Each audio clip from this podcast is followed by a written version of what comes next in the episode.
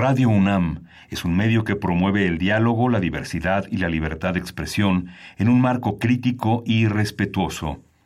Los comentarios expresados a lo largo de su programación reflejan la opinión de quien los emite, mas no de la radiodifusora. Radio UNAM presenta Primer Movimiento. El mundo desde la universidad.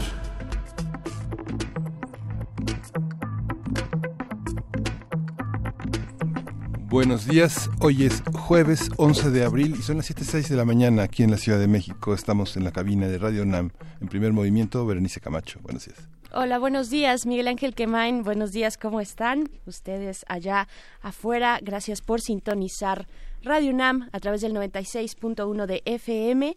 Hoy, en este jueves que aquí en el Valle de México y en la zona metropolitana se activa la fase 1 de la contingencia ambiental por ozono en toda esta zona. Eh, ¿Quiénes no circulan? Pues todos los autos con holograma 2 así como aquellos con holograma 1 que tienen terminación de, matrícula en número non y por último también eh, se incluye en esta lista a los de engomado color verde con terminación de placas 1 y 2.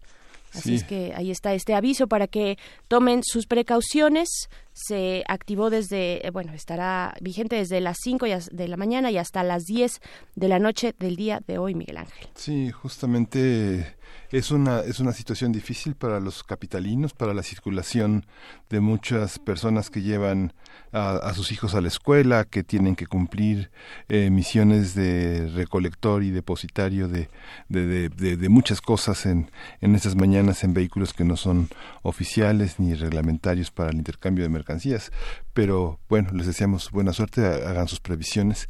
Y hoy justamente tenemos, eh, va a ser un un día difícil en la Cámara de Diputados. La Comisión del Trabajo de la Cámara de Diputados aprobó anoche el dictamen de la reforma a la Ley Federal del Trabajo que será discutido esta mañana y la reforma prevé la creación de un centro de conciliación y registro laboral, la elección de líderes sindicales mediante el voto personal libre y secreto de los trabajadores, la verificación por la autoridad de que la mayoría apoyó a sus dirigentes y que los dirigentes cumplen con los requisitos para ser votados, así como el contenido de los contratos colectivos negociados. Estos deberán revisarse en su totalidad y, bueno, durante los siguientes cuatro años deberán ser publicados en una página de Internet. Deben de informar los los líderes sindicales a sus agremiados en qué gastan, cómo gastan las contribuciones sindicales que eh, ha sido como una, una cuestión omisa en la rendición de cuentas. La mayoría eh, de las propuestas trataron de ser desechadas por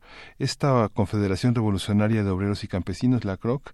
Isaías González, su líder, este, su representante en, en la Cámara, trató de, de, echar abajo varias de las reformas que tienen que ver con la transparencia, eh, con la con la, los periodos garantizados de elecciones de los líderes eh, sindicales, que no sean eh, eternos líderes, que haya una alternancia, que haya derecho a ser votado por parte de las eh, de, la, agrupación sindical y esto pues significa un avance en la democratización de los sindicatos que han sido un coto de poder del PRI que se abstuvo de participar en esta en esta votación.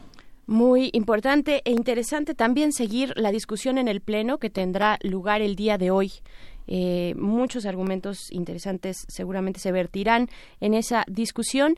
Y pues bueno, también se espera que hoy por la mañana, en su conferencia matutina, Andrés Manuel López Obrador dé a conocer el nombre de la persona que encabezará la Guardia Nacional, este perfil militar que tanto ha sido criticado, pues es muy, muy probable que el día de hoy por la mañana se dé a conocer. Y nada más en temas internacionales, es un tema que hemos estado, que le dimos que eh, seguimiento, que tuvimos la semana pasada en estos mismos micrófonos, pues eh, el fundador de Wikileaks, este portal en el que se depositaron filtraciones sobre las operaciones militares de Irak y Afganistán, Julian Assange, fue detenido eh, pues esta mañana por las autoridades británicas a las afueras de la embajada de Ecuador en Londres, una vez que este país, Ecuador, en la voz de su presidente Lenin Moreno, retiró, le retiró el asilo diplomático eh, a Julian Assange por señalarlo de incumplimiento pues, con, en parte de los acuerdos que se mantenían para mantener este asilo,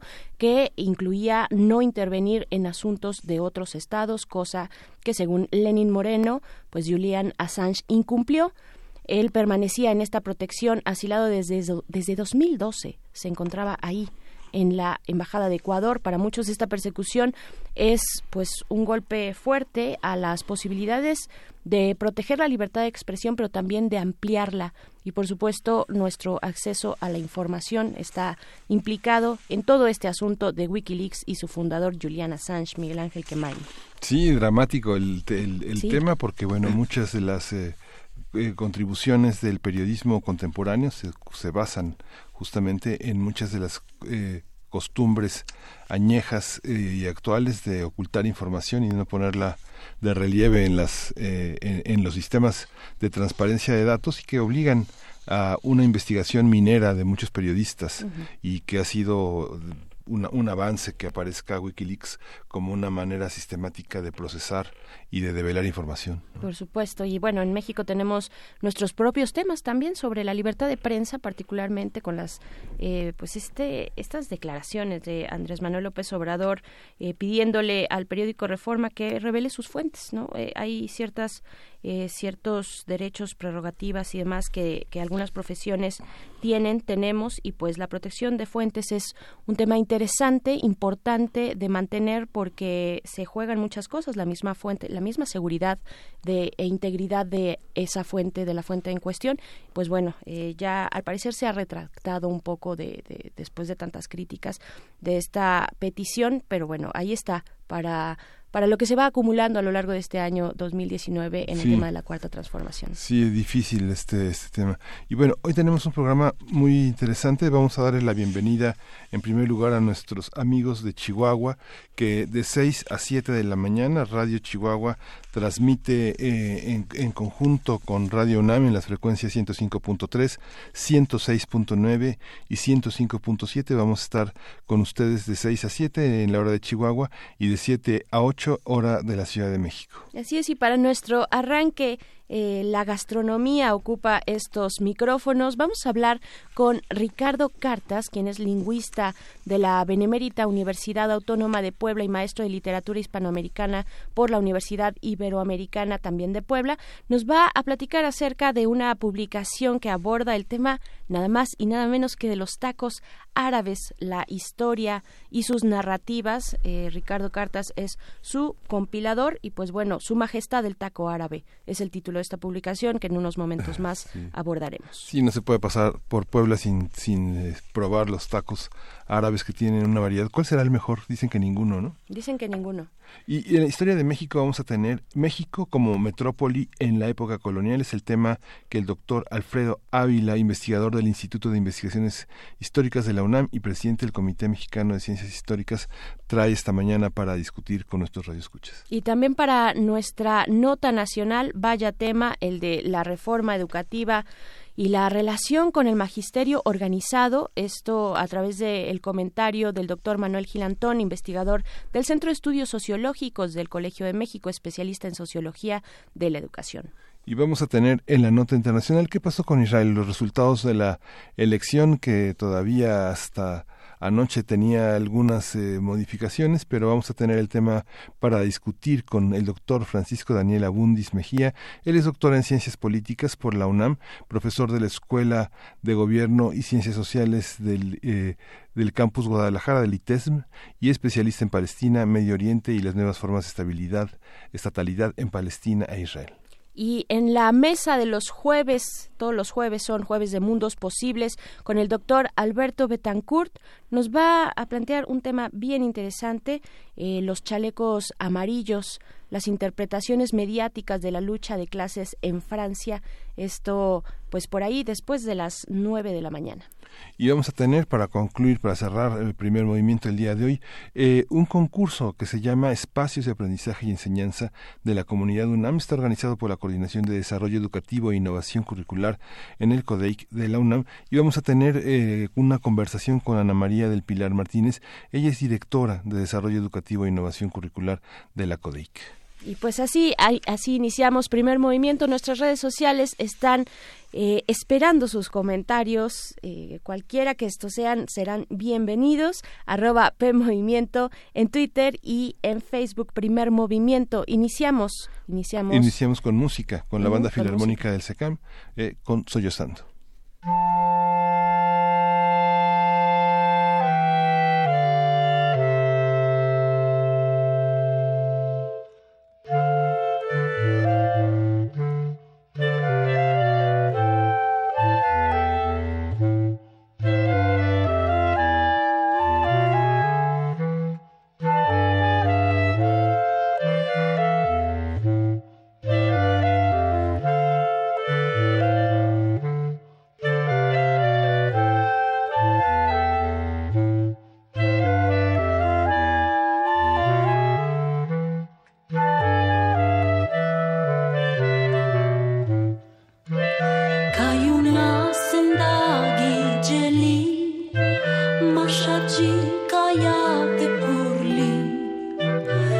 durante o dia.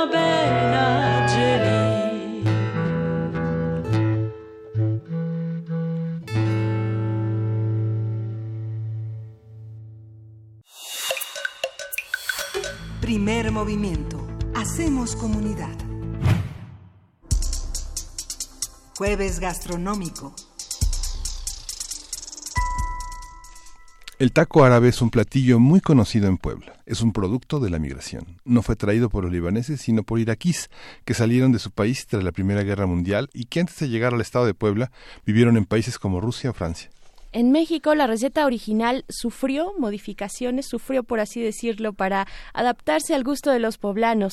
La carne de cordero fue sustituida por carne de cerdo y fue construido un asador vertical en el que se monta la carne fileteada, aderezada con especias. Las tortillas y la salsa terminaron por dar su propia identidad a los tacos árabes. Su Majestad, el taco árabe, la historia y sus narrativas, devoción poblana a los tacos árabes, es un libro editado por Trilce que reúne cuentos y anécdotas sobre este platillo. Conversaremos sobre este platillo, de dónde proviene, cómo ha evolucionado y qué representa para la gastronomía mexicana. Para ello nos acompaña Ricardo Cartas, lingüista por la Benemérita Universidad Autónoma de Puebla y maestro en literatura hispanoamericana por la Universidad Iberoamericana también en Puebla. Ha sido profesor en la preparatoria Emiliano Zapata de la UAP y actualmente imparte el Círculo de Lectura en la Escuela de Artes Plásticas y Audiovisuales de la misma eh, universidad y pues también dirige Radio Buap 96.9 de FM, tiene varios libros publicados de cuentos y novelas. Te damos te damos una cordial bienvenida, Ricardo Cartas. Gracias por estar aquí tempranito en Primer Movimiento. Hola, hola, ¿cómo están? Muy buenos días a todos. Buenos días, Ricardo. Te saludamos pues aquí Miguel Ángel Quemain y Berenice Camacho.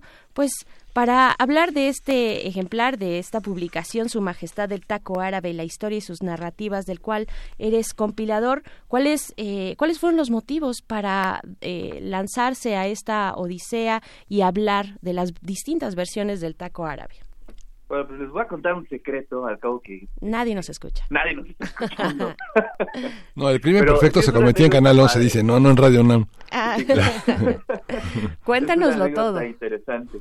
Eh, ustedes acordarán, hace algunos años salió publicada un, una, bueno, un libro muy padre que se llama La Tacopedia, Enciclopedia del Taco, donde editado por Débora Holz y Juan Carlos Mena. Sí y no, pues yo cuando la vi, eh, súper emocionado, eh, aparte la edición es preciosa, entonces me la eché de principio a fin. Sin embargo, eh, pensé que me había equivocado, la volví a comenzar y no vi mucha información sobre el taco árabe. De hecho, solamente encontré un breve párrafo. Entonces, pues ya sabes, el orgullo poblano me dio y entonces en ese momento junté a todos los amigos amantes de los tacos árabes y les dije hay que hacer un libro emergente de inmediato en defensa del taco árabe. Y entonces así fue como nació el libro, eh, recurrí a mis amigos taqueros y les pedí un texto, ya sea una crónica, un cuento, artículos, eh, temas históricos, y así fue como hicimos este, la cocina de este libro que lleva por título Su Majestad del Taco Claro, y en esa odisea y en esa convocatoria, pues al, al día de hoy, ¿qué es lo que has aprendido del taco árabe? ¿Qué nos falta saber?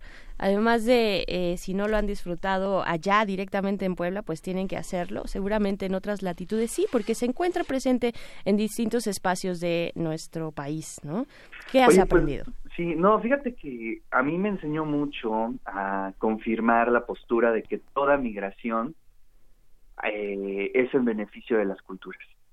Eh, eso es algo bien importante, que bueno, en Puebla eh, ha tenido en distintos momentos históricos distintas migraciones simbólicas y la de los iraquíes es importante.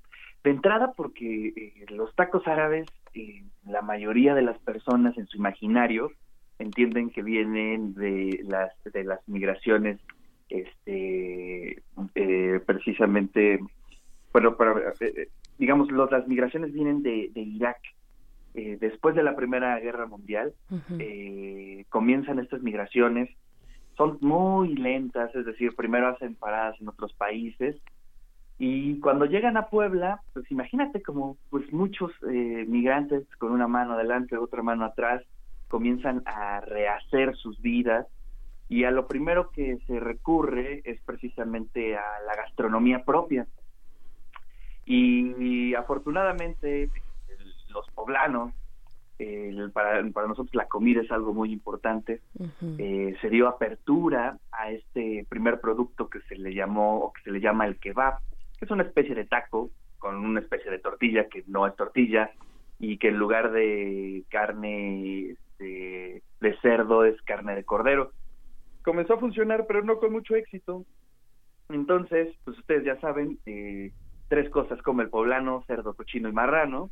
Entonces, eh, esa carne fue intercambiada por el cerdo y ahí comenzó la gran historia, ¿no? Eh, eh, también los iraquíes comenzaron a matrimoniarse con mexicanas y ahí fue donde nace eh, la salsa árabe, que también es algo bien importante. No, no podríamos imaginar el taco árabe sin esa salsa increíble.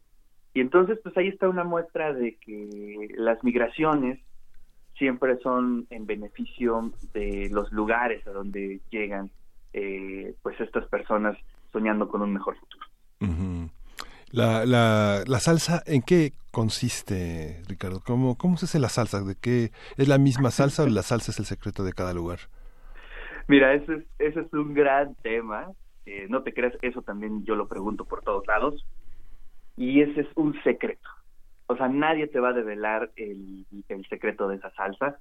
Eh, sí, obviamente se sabe que tiene algunos elementos como el chipotle, algunos otros chiles, pero inclusive la salsa en las taquerías ya llega preparada.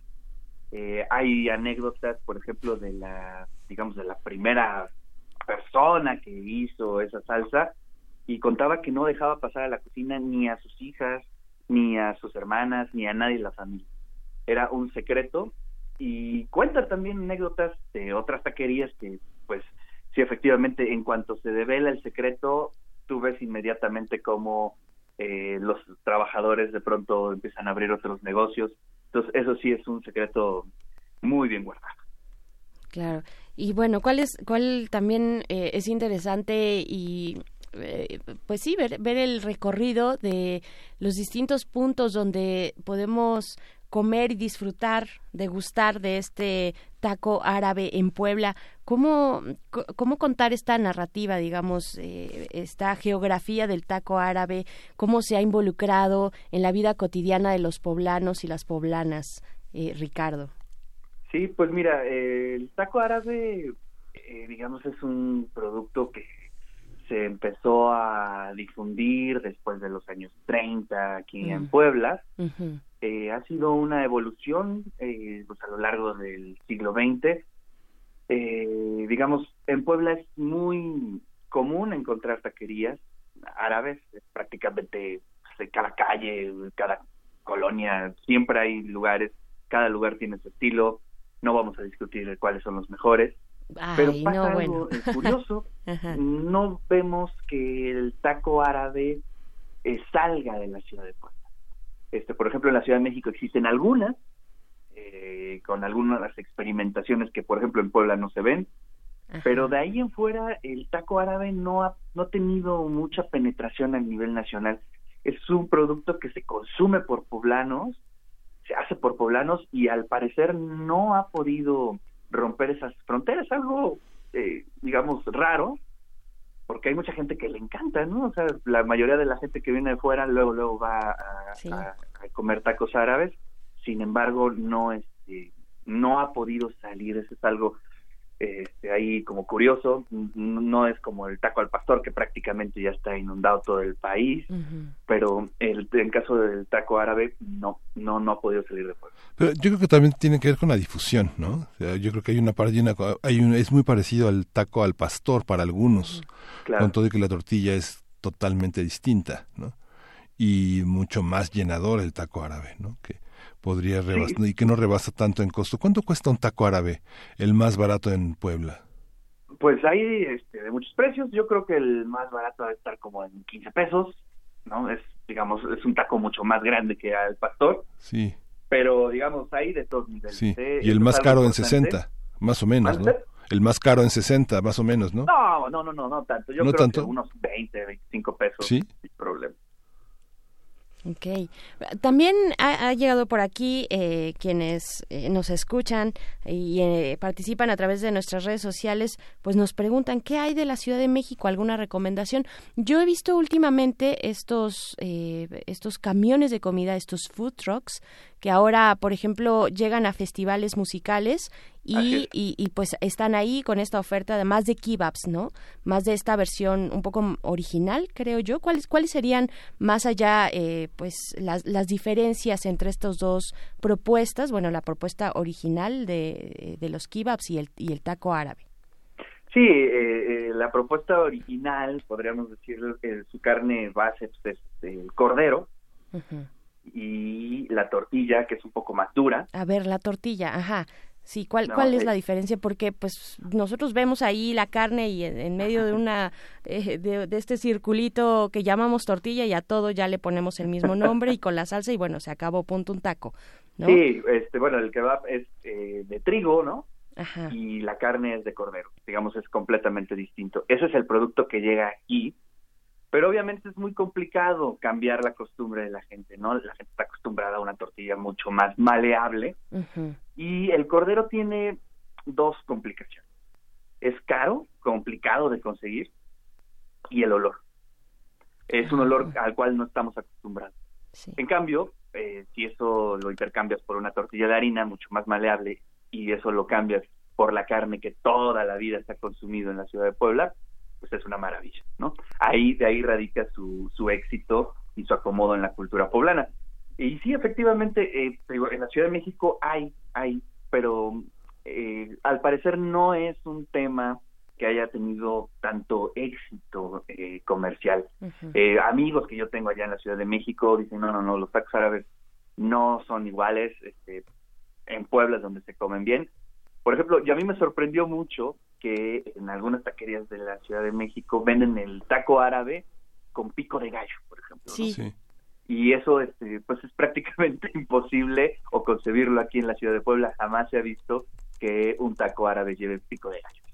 No está mal ni bien, simplemente son representaciones culturales distintas. Claro. Pues bueno, qué, qué, qué padre esta, esta charla. Estamos conversando con Ricardo Cartas, quien es el compilador de este ejemplar, Su Majestad, el Taco Árabe, la historia y sus narrativas. Pues de todos los perfiles que participan en esta compilación, eh, que, rescatar, por supuesto, son, son muchos y no hay que, no queremos dejar a ninguno fuera de, pero ¿cuáles son, eh, digamos, las narrativas que más te sorprendieron a ti como compilador, Ricardo? Pues mira, hay varios, pero yo quisiera ahí subrayar el texto de, de Rafa Navarro, que es una especie de crónica de la presencia de la carne árabe o del taco árabe en distintos escenarios. Y eso también es muy importante. En un principio el taco árabe era consumido pues por las clases bajas, ¿no?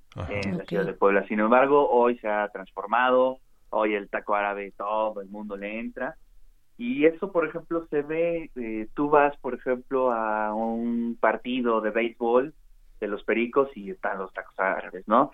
Vas a las luchas y están los tacos árabes, vas a donde quieras, están los tacos árabes. Y hay una anécdota ahí muy padre, imagínate, en el teatro principal, en una ocasión, cuando iba a tener una presentación, un recital Plácido Domingo, eh, pues estaban esos segundos incómodos de silencio que es en cuanto se apagan las luces y empieza el, el concierto. En ese preciso momento apareció la voz de un taquero gritando tacos árabes, ¿no? Antes de iniciar el recital de, de, de Plácido Domingo y esa es una presencia también simbólica de lo que significa el taco árabe en nuestra cultura. Fíjate, hay textos de ciencia ficción como el de Daniel Mosencagua que se llama Un poblano en el espacio. Mm. Hay textos ahí muy, eh, eh, digamos, eh, hiperrealistas como el de Figenio Morales, que es taco árabe o chicharrón. Por ahí también está un importante crítico musical que es Juan Carlos Hidalgo. Y bueno, pues gente que pues toda la vida ha estado al pendiente de la gastronomía poblana, que eso es algo que a nosotros nos atrae mucho. En este momento eh, yo estoy haciendo ahora un libro sobre las semitas, que este, bueno, el, título que más o menos estoy configurando se llama, es este, el de en busca de la semita perdida, que bueno, que si el mundo del taco árabe es complejo, el mundo de la semita es mucho más amplio y, difícil. Por supuesto. Esta, esta visión del taco árabe, eh, ¿qué, ¿qué, pasa con este taco en el, en el mundo? ¿Cómo se vive en Estados Unidos? ¿Cómo se vive en Europa? ¿Hay, ¿Hay distancias muy grandes frente a lo que se hace en Puebla? Fíjate que eso no lo tengo muy bien eh, calibrado, pero fíjate, este, un amigo me comentaba también en Grecia ah, hay una, digamos, un taco parecido al, árabe. Y bueno, pues tú sabes, en Estados Unidos, pues Puebla, York, ¿no? Eh, finalmente es una extensión directa de la poblanidad y obviamente allá el taco árabe es algo importantísimo. Claro. Pues bueno, aquí está este ejemplar que es editado también por la Universidad, bueno, la Benemérita Universidad Autónoma de Puebla, la Dirección de Fomento Editorial, del cual eres compilador, Ricardo Cartas, Su Majestad, el Taco Árabe, la historia y sus narrativas. Eh, pues bueno, para, para antojar el paladar, para iniciar bien el jueves, te agradecemos mucho esta conversación, Ricardo. Muchas gracias. No, hombre, muchas gracias a ustedes. Les mando un abrazo. Gracias. Otro de vuelta. En la Ciudad de México están tacos El Greco y Doneraki, que son tacos ah, muy populares, son muy ricos y son árabes también y con una tradición muy añeja en la Ciudad de México. Vamos a escuchar hoy de Aterciopelados, Soy la semilla nativa.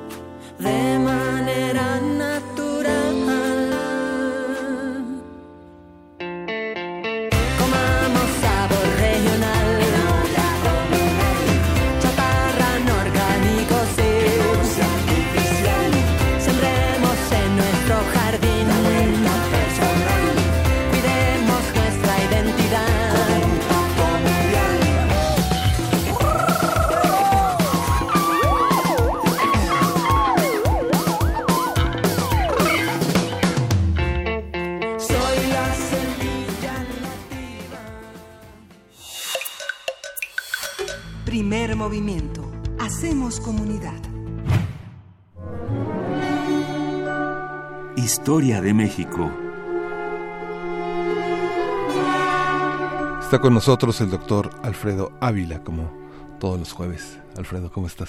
Hola, buenos días. Buenos días al auditorio. Buenos días a ti, eh, Alfredo Ávila, investigador del Instituto de Investigaciones Históricas de esta universidad, para compartir pues este tema que hoy traes a la mesa, eh, la Ciudad de México, lo que hoy es la Ciudad de México como metrópoli en la época colonial.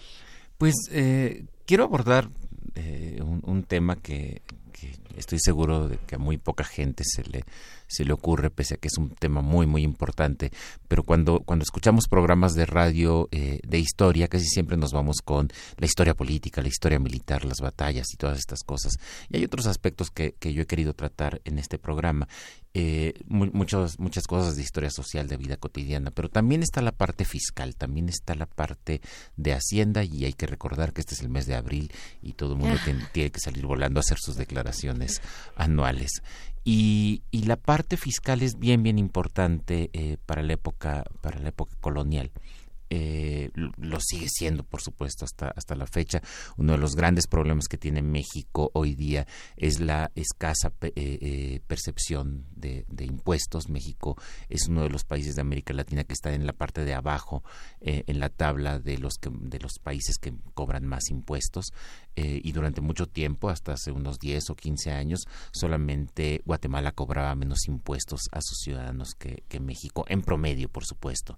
ya porque y lo digo así porque ya me imagino a buena parte de la clase media que de, inmediato va a decir yo pago muchísimos impuestos. Si la clase media paga muchísimos impuestos, pero sabemos que la clase media en este país es muy delgada y que eh, en México la ilusión y evasión de impuestos por parte de grandes empresas pues es una constante y también sabemos que el trabajo informal en el que está empleado pues la mitad de los trabajadores mexicanos pues tampoco tampoco tienen eh, eh, obligación obligación fiscal. Entonces ese es un problema muy serio para México. Y en la época colonial además eh, tiene un montón de complicaciones porque no hay un sistema fiscal uniforme, hay muchísimas fuentes de ingreso fiscal y además, como, eh, como muy bien ha señalado Carlos Marichal, debo, debo, advertir que Carlos Marichal y Luis Jauregui son fundamentalmente mis guías en, en, en, esto que voy a decir. Eh, la Ciudad de México es una submetrópoli, es decir, la relación que nosotros podemos ver habitualmente o que es la que nos enseñan entre España como metrópoli y sus colonias. Esta, relación en la que la metrópoli se beneficia de las colonias es una imagen muy simple, muy sencilla, que no checa con la realidad. En la realidad, el imperio español es una monarquía global, es una monarquía planetaria que tiene submetrópolis. Eh, las más importantes son, por supuesto, eh, Lima, y México, pero no son las únicas, hay otras de, menor, de menor categoría. Y, eh, y, las submetrópolis funcionan precisamente recuperando impuestos de distintas regiones, pero también distribuyéndolos a otras regiones. Y esto es algo característico del sistema fiscal español. Eh, a diferencia de los sistemas centralizados, pensemos, por ejemplo, en un sistema tradicionalmente colonial como el británico del siglo XIX o incluso el francés también del siglo XIX, que, tiene una administración unificada. En cambio, en eh, el sistema colonial español se basa, se basa por un principio muy tradicional, que cada región pague sus propios impuestos para su propio beneficio. Es un sistema que incluso hoy alguien podría llamar que es una especie de federalización. Entonces, hay alguna región, esa región paga sus impuestos y esos impuestos sirven para la administración de la propia región. Este es un principio que, surge en España en el siglo XVI por una razón muy simple. La monarquía era muy pobre como para poder administrar y tener un aparato burocrático que eh, se encargara de la recolección de impuestos en todo el imperio. Entonces, el principio más fácil es que las colonias se mantengan a sí mismas. Es decir, que cada región pague sus impuestos para su propia administración. Esto funcionó más o menos en el siglo XVI, pero conforme se fue volviendo más complicada la administración de la monarquía española en todo el mundo, empezaron a surgir lo que, lo que Marichal ha denominado submetrópolis, es decir, estas ciudades en las que los excesos de la recaudación en una región y, cuando digo excesos quiero decir que se está pagando ya eh, no solamente para la administración regional, sino que hay eh, más, más, más recursos que salen de impuestos, esos van a unas cajas matrices. Las cajas matrices habitualmente están en las capitales de los virreinatos o de las capitanías y hay además otras cajas matrices, es decir, eh, si en alguna región, en Suchitepeques, en Guatemala, sobra el dinero por la recaudación fiscal, hay más dinero de lo que se gasta la administración local allí, entonces ese excedente se va a Guatemala. Mm. A la caja matriz. Si allí llegara a sobrar, cosa que rara vez pasó, eh, va a, a la caja matriz de México. Entonces, eh, eh, es, es, una manera de tener distintas submetrópolis y de la caja matriz de México, donde habitualmente sí sobra dinero de recaudación, pues se manda a Madrid. Y entonces México contribuye, la caja matriz de México contribuye al sostenimiento de la administración propiamente metropolitana, propiamente española, pero también al sostenimiento de la administración de otras regiones donde nunca alcanza el dinero. Por ejemplo, el norte de Nueva España, las provincias internas, más o menos lo que hoy es de, Durango para arriba, eh, para el norte, hacia, hacia Centro y, eh, y, Sudamérica, incluso algunas partes de tierra firme de la actual Venezuela, pero también al Caribe y a las Filipinas. Entonces, de allí la administración de estos lugares, que son muy marginales, que son relativamente pobres, sale de la recaudación de la Ciudad de México. Entonces, bueno, esto ya nos da cuenta de un sistema mucho más complicado que simplemente decir hay una administración centralizada y todo el dinero de las colonias va a la metrópoli. Esto es falso. El dinero de cada región se administra en cada región y los sobrantes van a distintas cajas matrices hasta que llegan a una caja matriz centralizada como México o como Lima y de allí se distribuye para la administración de distintos territorios y si sobra, y por supuesto sobra, eso va a Madrid, eso va a, España.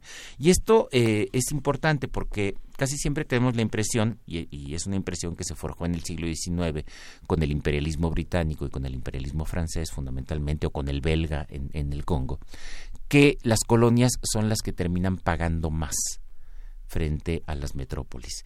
Y esto en, eh, antes, antes de ese imperialismo no es necesariamente cierto. Mm. De hecho, eh, en, en, España, tradicionalmente, me refiero propiamente a, la España en la península ibérica, eh, tradicionalmente los súbditos que más impuestos pagaron siempre fueron los castellanos no, no, no los aragoneses, no los catalanes, no los vascos, mm. sino los castellanos. Es decir, la metrópoli es la que contribuye más. Y esto en el siglo XVIII, a finales del siglo XVIII, cuando México, cuando la Ciudad de México se convierte en una submetrópoli de gran importancia, pues entonces eso también explica, la submetrópoli es la que termina pagando más. Entonces Nueva España paga una cantidad de impuestos impresionante. Ahora, ¿cuáles son los impuestos que, se pagan? ¿De dónde vienen los, los recursos? Pues bueno, hay distintos tipos de, impuestos. Hay algunos que son muy tradicionales, pero tremendamente tradicionales, como el tributo. El tributo, eh, en un sentido estricto, no es un impuesto, eh, sino que es una relación de vasallaje.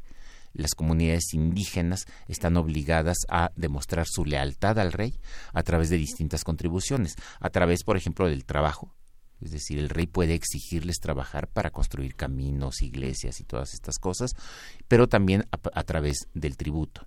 El tributo no es uniforme, eh, se paga un tributo diferenciado dependiendo de la región por motivos históricos.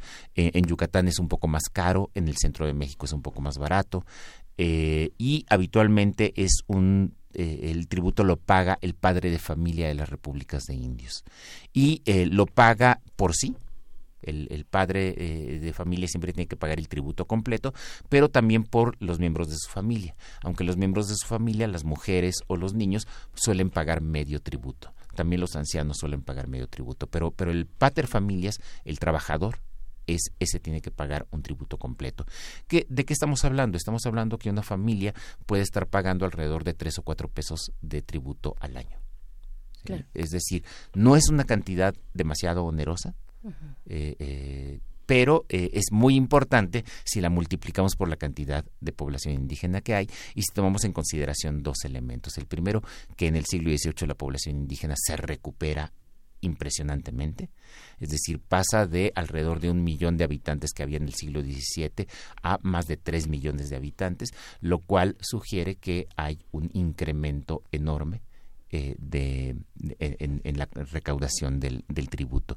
Y la recaudación del tributo se terminará convirtiendo en uno de los ingresos más sólidos de la monarquía española en España, con alrededor de 8 millones de pesos al año por concepto de, tributo ya a finales del siglo XVIII. Esa es una contribución muy tradicional, eh, eh, muy arcaica, que intentó ser renovada. Luis Fernando Granados en una tesis de doctorado en Georgetown eh, mostró cómo algunos ilustrados trataron de, renovarla, pero las autoridades finalmente dijeron no le muevas, no es la mejor fuente de ingresos, pero es la más sólida, es la, es la, constante. el indígena paga su tributo cada año y no le vamos a sacar más, pero, pero vamos, a, vamos a conservar eso. Luego hay otro tipo de, de, impuestos. Están las alcabalas, que es un, el, propio nombre es árabe, es un impuesto medieval español, que es una especie de impuesto al valor agregado. Eh, es un impuesto al comercio. los, los, productos cuando transitan de un lugar a otro tienen que pasar por eh, em, oficinas de recaudación regionales y allí se les cobra un porcentaje dependiendo del producto que sea, dependiendo de si es eh, tela, productos alimenticios, etcétera. Este, eh, eh, este impuesto, igual que el tributo, también subió enormemente en la segunda mitad del siglo XVIII. Y subió enormemente no porque se incrementaran los impuestos, y, y esto es una característica de todo el periodo, sino porque se incrementa la actividad comercial la actividad minera eh, genera eh, eh, que, las regiones agrícolas produzcan para venderse en las ciudades, entonces la región del Bajío, que había sido una zona agrícola tradicional, pues cuando viene el boom minero de Guanajuato, empieza a producir de todo para vender en Guanajuato, esto incrementa el, cobro de, alcabalas. Y, esto sucede en toda, en toda Nueva España.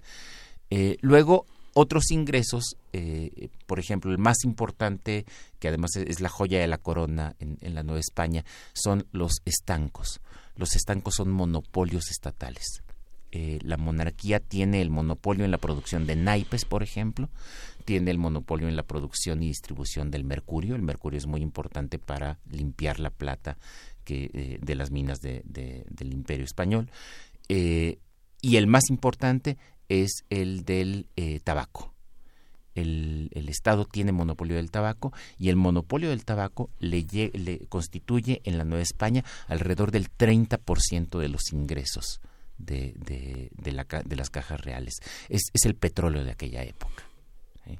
Es un producto que eh, está secuestrado por el Estado y aunque aunque permite a productores locales su producción autónoma pero luego ellos tienen la obligación de venderlo al, Estado, controlan eh, la producción del, eh, del, tabaco. Tan solo la, la, casa de tabaco, la Real Fábrica de Tabaco de la Ciudad de México, llega en algún momento a tener contratados a alrededor de unos 3.000 trabajadores.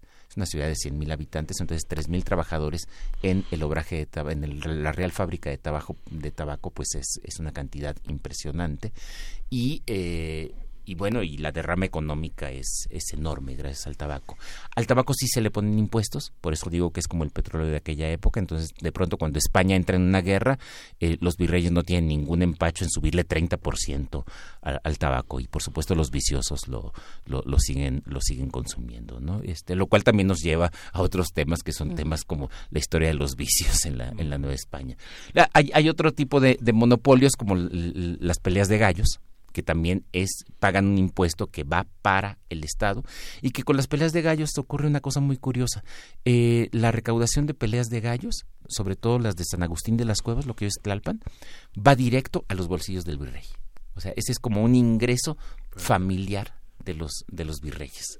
Este, pues imagínense ustedes la cantidad de plata que, que eso puede que eso puede representar. Y bueno, además está otro impuesto que es bien, bien importante, eh, eh, el impuesto a la minería. El famoso quinto real, que se viene cobrando desde el siglo XVI, que en realidad ya en el siglo XVIII no es el quinto, sino es una décima parte, es decir, no es el 20%, sino, sino el 10% de lo que se cobra de la producción de plata y que se recupera fundamentalmente en la Casa de Moneda. La Casa de Moneda es la encargada de recolectar, de recolectar este, este dinero. Entonces, bueno, lo, lo que estamos viendo es que eh, es un sistema fiscal muy complejo, no es un sistema fiscal uniforme, no hay un impuesto sobre la renta, no hay un impuesto al valor agregado, aunque hay una alcabala que, que es algo, algo parecido. Eh, sino que hay muchísimas formas de, de, recaudar. Lo más cercano a un impuesto sobre la renta es el diezmo, eh, es decir, la décima parte de tu producción agrícola que va para la iglesia y que también es administrada por el Estado, por eso hay que incluirlo también, aunque el Estado después destina esa parte precisamente al culto, al culto religioso.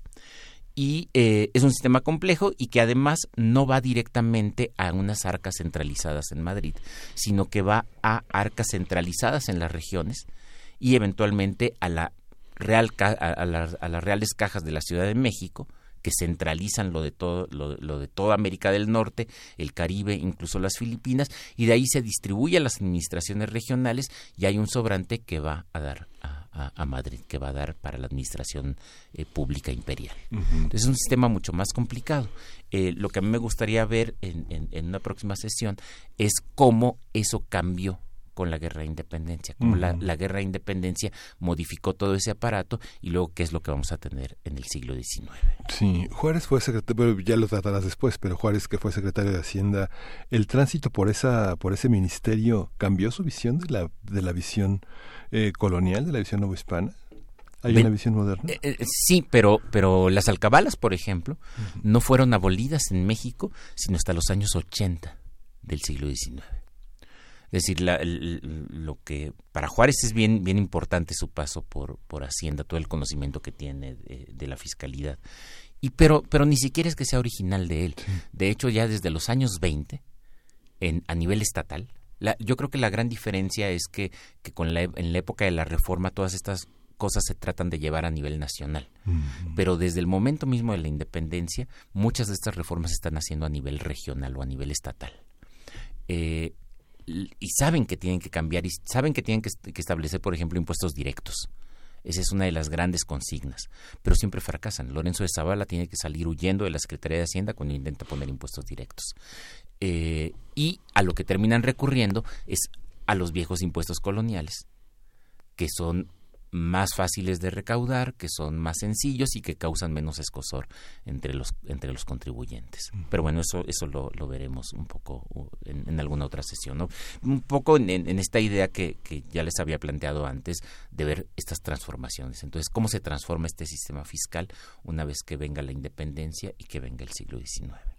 Y hablando también de fuentes históricas, los libros de contabilidad se tienen en, buenas condiciones. Eh, hay mucho que sacar de ahí, ¿no? Se tiene, se tiene todo. Eh, por supuesto, la, la burocracia española era una burocracia muy estricta y se tienen todos esos libros para la época colonial es fantástico y como dije hace rato son muy complicados es decir no es un libro de contabilidad como los que como los que entendemos ahora que son mucho más simplificados. Yo me, me, parece que el gran cambio que ha habido no es el caso de México y creo que al final no es el caso de ningún país pero idealmente lo que hemos visto es el tránsito de un de sistemas fiscales muy complejos a sistemas fiscales eh, simplificados y en el caso de la monarquía española no es la excepción.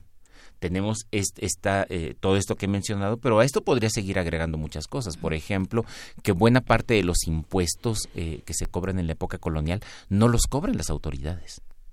Es decir, la autoridad no cobra impuestos, ni sus funcionarios, ni sus burócratas, por una simple razón, no tienen capacidad para hacerlo entonces terminan delegándole a particulares o a corporaciones el cobro de los impuestos.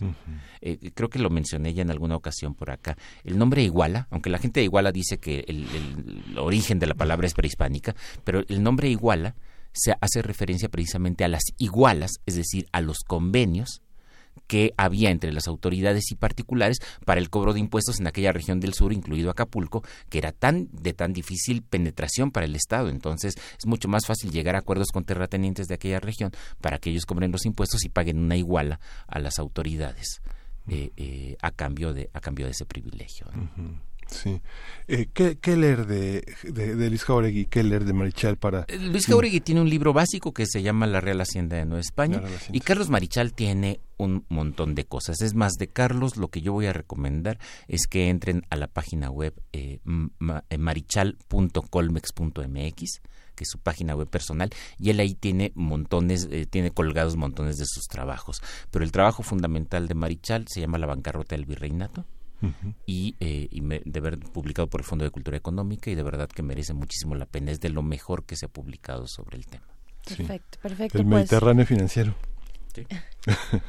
pues quedamos, quedamos eh, emplazados para que en la siguiente ocasión continuemos con este eh, parteaguas de la independencia y esta visión particular que nos comparte sobre la vida fiscal y sus repercusiones también culturales, sociales, políticas. Eh, muchas gracias, doctor Alfredo Ávila, investigador del Instituto de Investigaciones Históricas. Nos encontramos la próxima semana. Gracias. Gracias. Y con esta lección de historia también despedimos a nuestros radioescuchas de la Universidad Autónoma de Chihuahua. Gracias por estar con nosotros. Participen, díganos qué pasa, cómo, cómo vibran su universidad y cómo vibran su vida cotidiana. Eh, nos vemos mañana.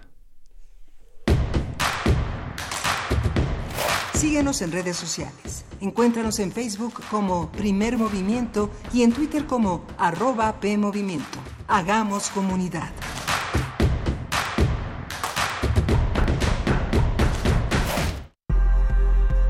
La lucha por la equidad de género se consigue por varios frentes, desde las ideas y denuncias del feminismo hasta la deconstrucción de la masculinidad.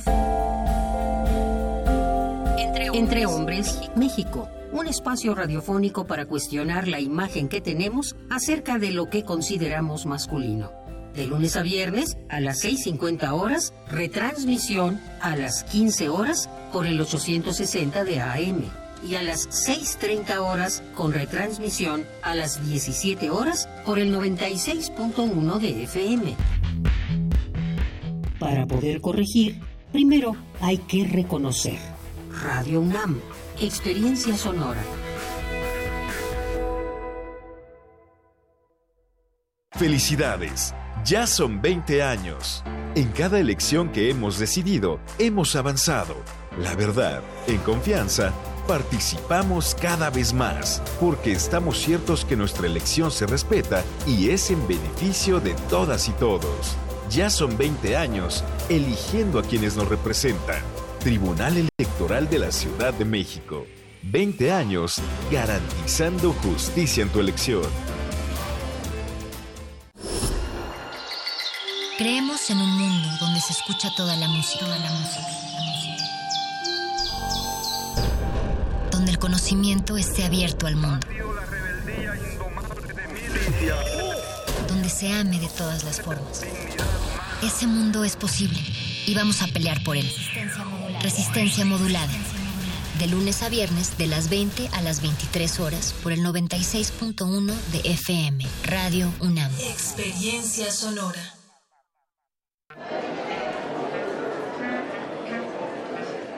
Historia de la literatura.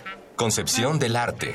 Idealismo revolucionario. Amores fugitivos. Conferencias magistrales. Creadores escénicos. Descontentos sociales. Clases inolvidables. En más de 100 años. ¿Cuántos recuerdos no han circulado por los pasillos de la Facultad de Filosofía y Letras? Eureka. Un programa con Filo, Sofía y Letras. Escúchalo todos los lunes a las 16 horas por el 96.1 de FM. Radio UNAM. Experiencia sonora. Queremos escucharte. Llámanos al 55 36 43 39 y al 55 36 89 89. Primer movimiento. Hacemos comunidad. Estamos de vuelta en la segunda hora de primer movimiento cuando son las 8 de la mañana con tres minutos de este jueves 11 de abril. Ya es, ya es jueves. Estamos además en la antesala a unos dos pasos de eh, iniciar pues este descanso de Semana Santa o como dicen los grandes de Semana Mayor. Así se le dice. Eh, y pues bueno, eh, con mucho gusto de continuar con todos ustedes. Gracias, gracias por estar en estas frecuencias universitarias y pues le damos de esta manera la bienvenida a quienes nos sintonizan eh, a partir de las 8 de la mañana y hasta las 9 a través de la radio Nicolaita allá en Morelia que transmiten por el 104.3 de su FM. De verdad nos da muchísimo gusto estar por allá y tener su escucha. Es un verdadero privilegio para esta radio universitaria. Y pues, ¿con qué, ¿Con qué seguimos, Miguel Ángel Quemain? Pues eh, el gobernador de, de, Ah, bueno, seguimos fue con... Eh, ¿qué, ¿qué, opinan nuestros amigos de la radio de Nicolaita? Amaneció eh, esta declaración en prácticamente toda la prensa michoacana de eh, la federalización de la nómina de profesores en, la, en el Estado, que corresponde a 8 mil millones de pesos, le dará mayores recursos al campo que solamente recibe mil millones de pesos. Eh, Silvano Aureoles aplaudía esta decisión de, de, López Obrador de federalizar la nómina, esta visión que, se, que va de la mano con la reforma laboral, con, la, con esta eh, iniciativa de ley que se aprobará o que se discutirá hoy en el Pleno de la Cámara, que finalmente este, quiere hablar de cara a cara, maestro por maestro, en el Estado de Michoacán. ¿Qué significa esto y qué significa en materia presupuestal para el Estado? Para Silvano Aureoles, el gobernador de Michoacán, significa mayores recursos para el campo. Serán destinados al campo, a los representantes de organizaciones campesinas y bueno, Michoacán está, estaba, estuvo a punto del colapso y la inviabilidad financiera porque los últimos 27 años, según él dice, llevaron al Estado a una situación crítica, principalmente en el ámbito educativo. ¿Qué opinan ustedes, eh, los universitarios que nos escuchan? Mándenos sus opiniones. P Movimiento en Twitter, Primer Movimiento en Facebook y 55 36 43 39 en los teléfonos de esta cabina. Así es, y pues vamos con lo que nos depara esta segunda hora. Vamos a tener en nuestra nota nacional un gran tema, un gran tema eh, que lleva ya bastante tiempo y ojalá se encuentre una solución viable para todos los distintos grupos que están involucrados eh, en el tema de la reforma educativa, el magisterio organizado, esto en la voz del doctor Manuel Gilantón y después también nuestra nota internacional. Eh, hablaremos de los resultados de la elección en Israel con el doctor Francisco Daniel Abundis Mejía. Eh, pues este tema al que le hemos estado dando puntual seguimiento importante para lo que ocurre en la geopolítica de eh, pues de esas latitudes del Medio Oriente y de todo lo que confluye a partir de la relación de Israel con sus países vecinos, bueno, con los países vecinos y las regiones, las injusticias y todo lo que se sume, pues bueno, estaremos en esta hora platicando sobre estos temas, Miguel Ángel, y nos vamos ahora sí a nuestra nota nacional. Primer movimiento. Hacemos comunidad. Nota nacional. La Coordinadora Nacional de Trabajadores de la Educación realizó ayer un paro de 24 horas para exigir la abrogación total de la reforma educativa. Los maestros advirtieron que si no son escuchados, definirán la fecha para un paro nacional indefinido. Por su parte, el Sindicato Nacional de Trabajadores de la Educación consideró indispensable abrogar la reforma educativa del expresidente Enrique Peña Nieto aprobada en 2013. En un desplegado reconoció el esfuerzo del presidente Andrés Manuel López Obrador y de los grupos parlamentarios en la construcción de un marco jurídico que garantice plenamente el derecho a la educación pública incluyente, equitativa y de calidad.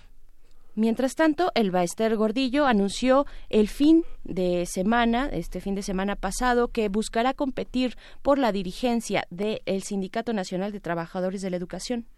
Sobre estos temas, el presidente López Obrador dijo que el Baster Gordillo está en todo su derecho para buscar la dirigencia del magisterio.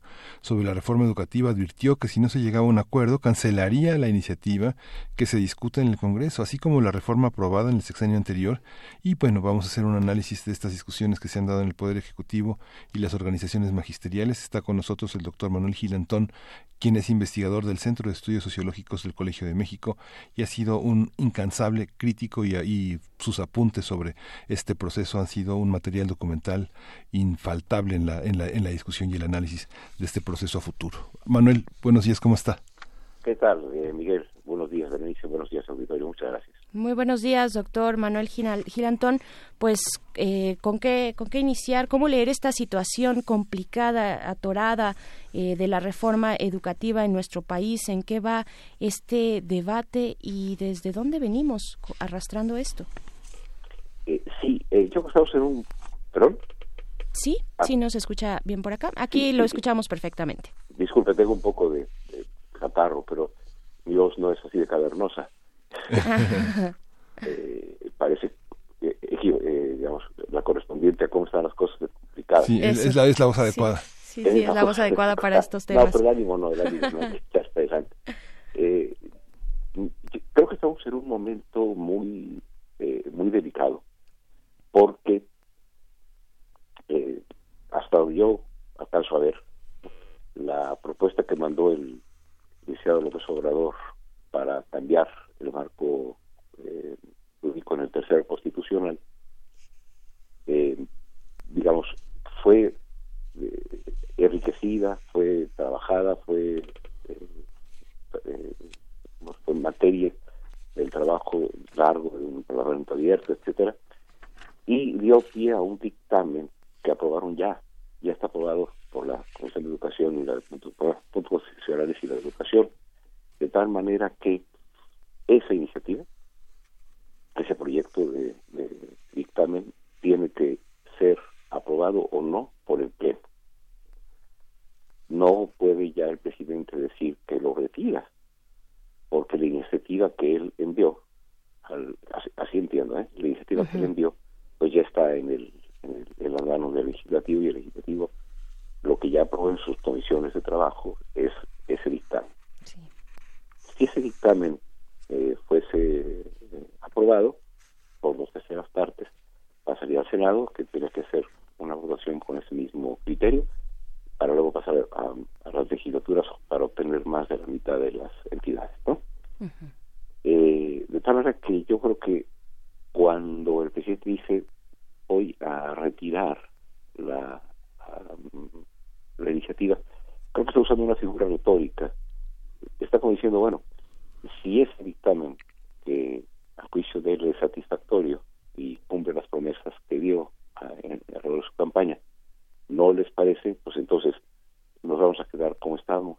O bien hay otra lectura que dice que incluso el presidente señaló que íbamos iba a quitar eh, iba a retirar la iniciativa y íbamos a volver a, a, como estábamos antes del, de, la reforma de 2013 del presidente Peña Nieto, lo cual tampoco es posible porque vamos a ese escenario.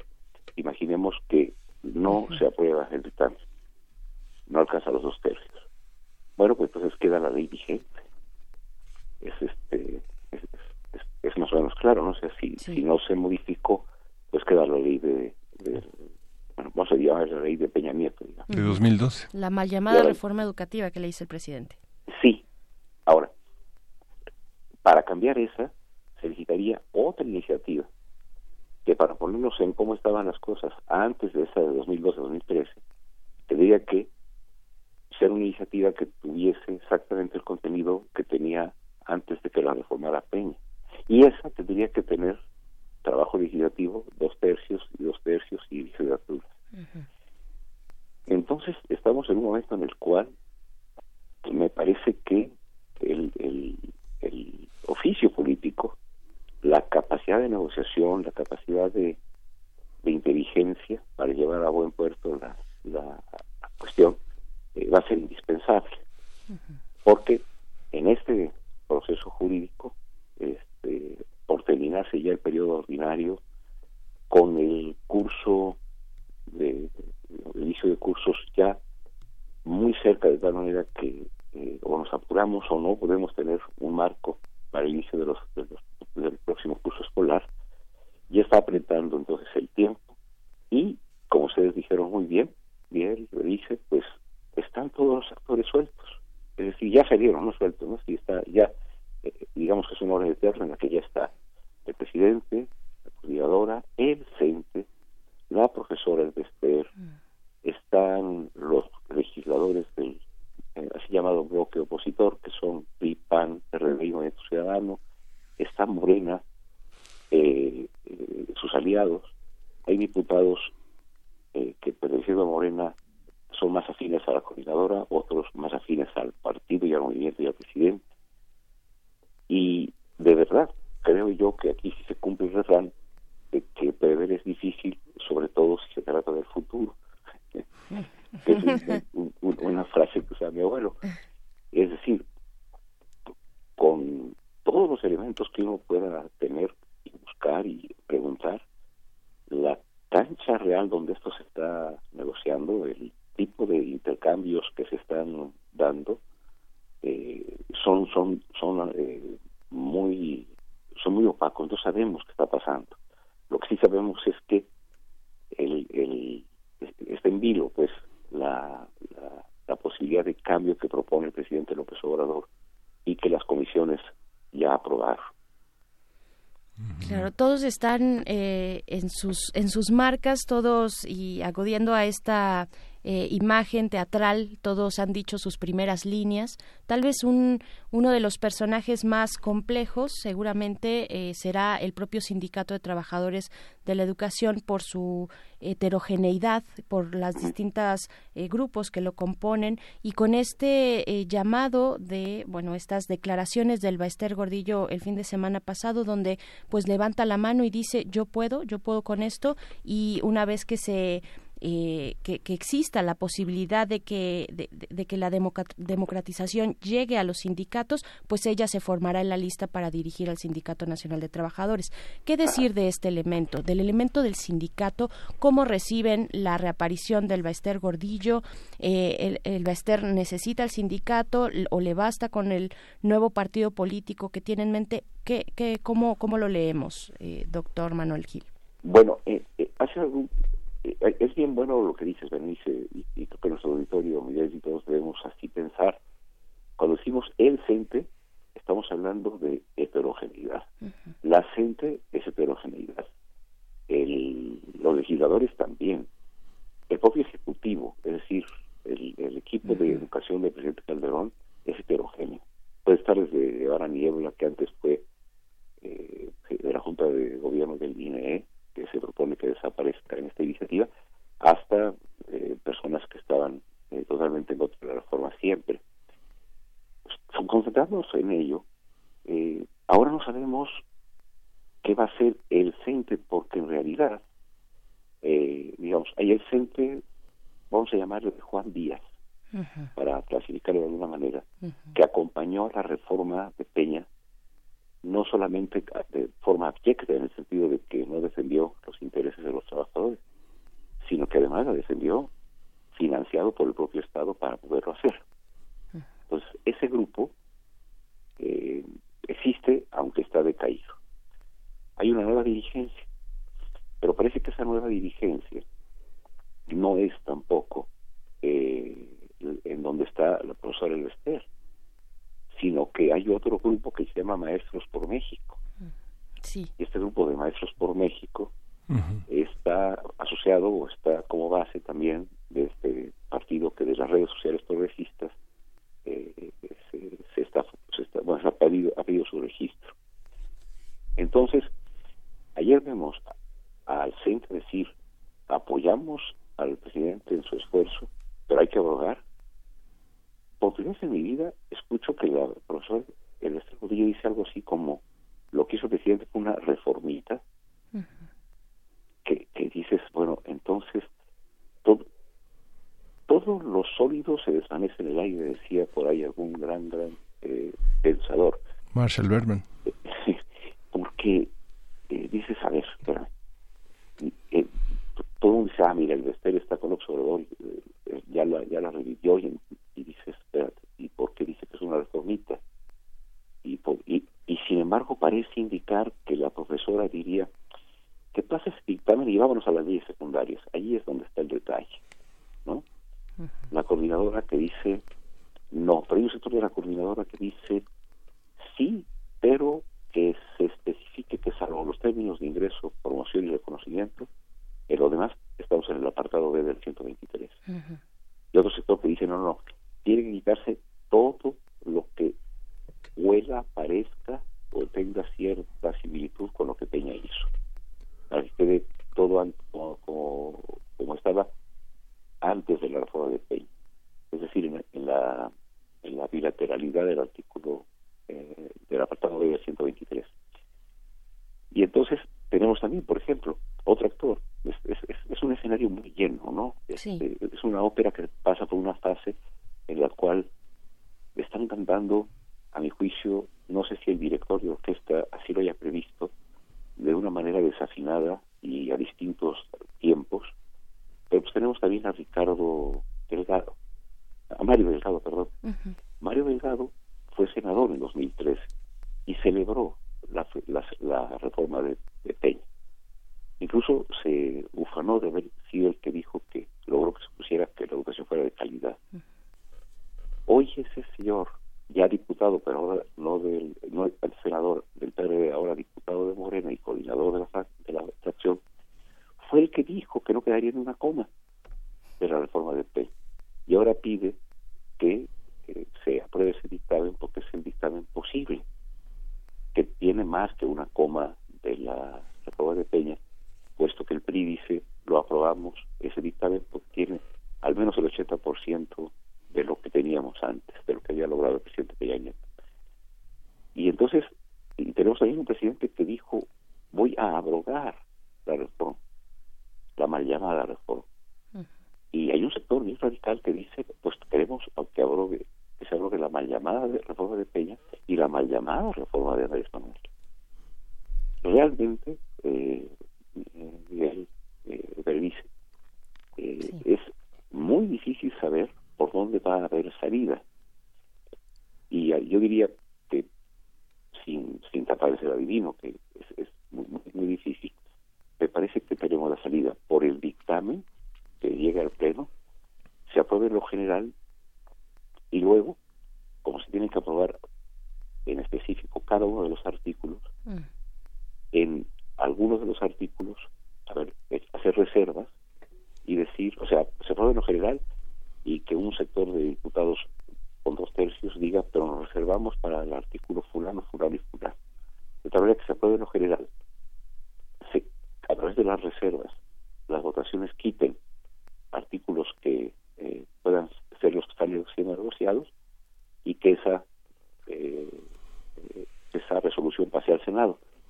Ya en el Senado la composición de Morena ya no es de tener dos tercios, le faltan nueve senadores para tener dos tercios. Mm. Y ahí el bloque opositor, o sea, PRI, PAN y PRD este, y Movimiento Ciudadano, son eh, más fuertes. Entonces, si llega a senadores, eh, digamos, corregida, y no es del agrado de, o no, no de los dos tercios del Senado, regresaría por modificación. Es decir, el camino, un, uno de los caminos que veo es ese, ¿no? Aprobar en lo general y a través de reservas, este, digamos, eh, conceder a algunos de los actores eh, las cuestiones que piden, ¿no? Por ejemplo, que, el, que las funciones del Centro de Mejora del Profesorado, que una de sus incisos es eh, el sitio de memoria, eh, digamos, expresar criterios o para el mejoramiento del magisterio, ¿no? Eh, que les le parece un sector de la coordinadora como una de las funciones que el INE hizo que tuvo que ver con la las condiciones laborales del magisterio, pues que a lo mejor esa fracción se quite esa, esa, esa fracción, ¿no? Eh, sería el camino. Y el otro sería, pues, no pasa a, se va a la congeladora y nos quedamos con la ley de Peña. Y yo creo que sería peor para, pues creo que para, para la presidencia de la República y sobre todo para el secretario de Educación, eh, estamos de suma, es que va a tener que ser secretario de Educación con una ah, ley que él dice no eh, eh, que él dice que no que, hay que abrogar es, es, es como gobernar con el plan de gobierno del que del partido que le ganaste sí sí, es, es, así de paradójico, ¿no? Sí. Pero la lectura, Manuel, es que se, se ve como un capricho o, eh, o es una, un, una, eh, un acto de desesperado, un acto de bajar la guardia. ¿Cómo, le, cómo leer esa, esa reacción del, del, presidente cuando sabemos que para él el tema de la cuarta transforma en el tema de la cuarta transformación la educación es una es un eje transversal en los derechos de todo de las personas mayores de los niños de las mujeres es, es un tema que cruza el sindicalismo este ¿por qué bajar la guardia así eh? claro eh, bueno me parece que la expresión del presidente es también una expresión de presión ¿no? Uh -huh. ¿Se fijan que? Si no quieren así, entonces nos puede ir peor, ¿no? Sí. Pero mm, tu pregunta, Miguel, me conduce a que junto con el auditorio pensemos justo eso.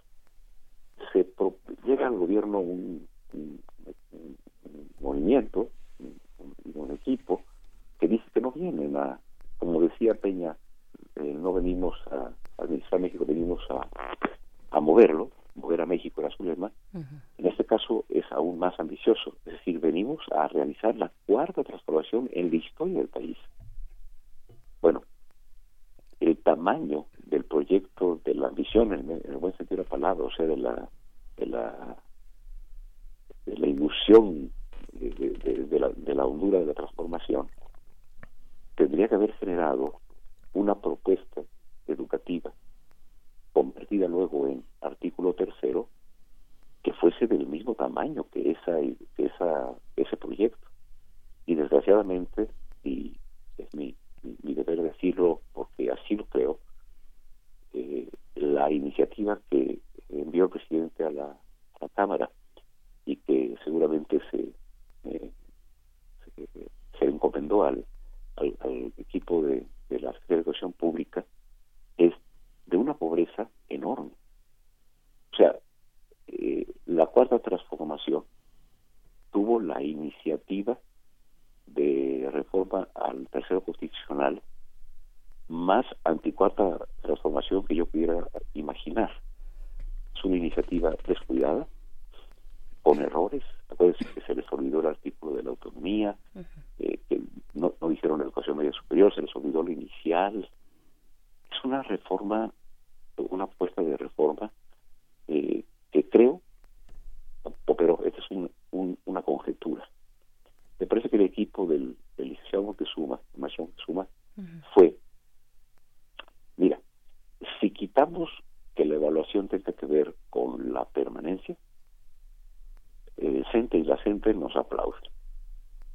Y si conservamos formas más o menos parecidas, pero no idénticas del INE y del Servicio para los Docentes, es decir, el Centro para la Renovación, el, de Evaluación de Magisterio y la esta carrera eh, docente para las maestras y maestros, que son una especie como de eh, instituciones a las que a las que se les quita las, las atribuciones eh, laborales y más agresivas que tenían Dice, pues entonces vamos a tener también el beneplácito del, del anterior pacto.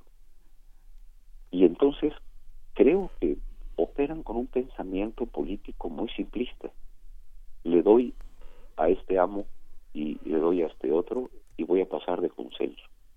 Y se cumple el refrán de que el que a dos amos sirve, ¿no?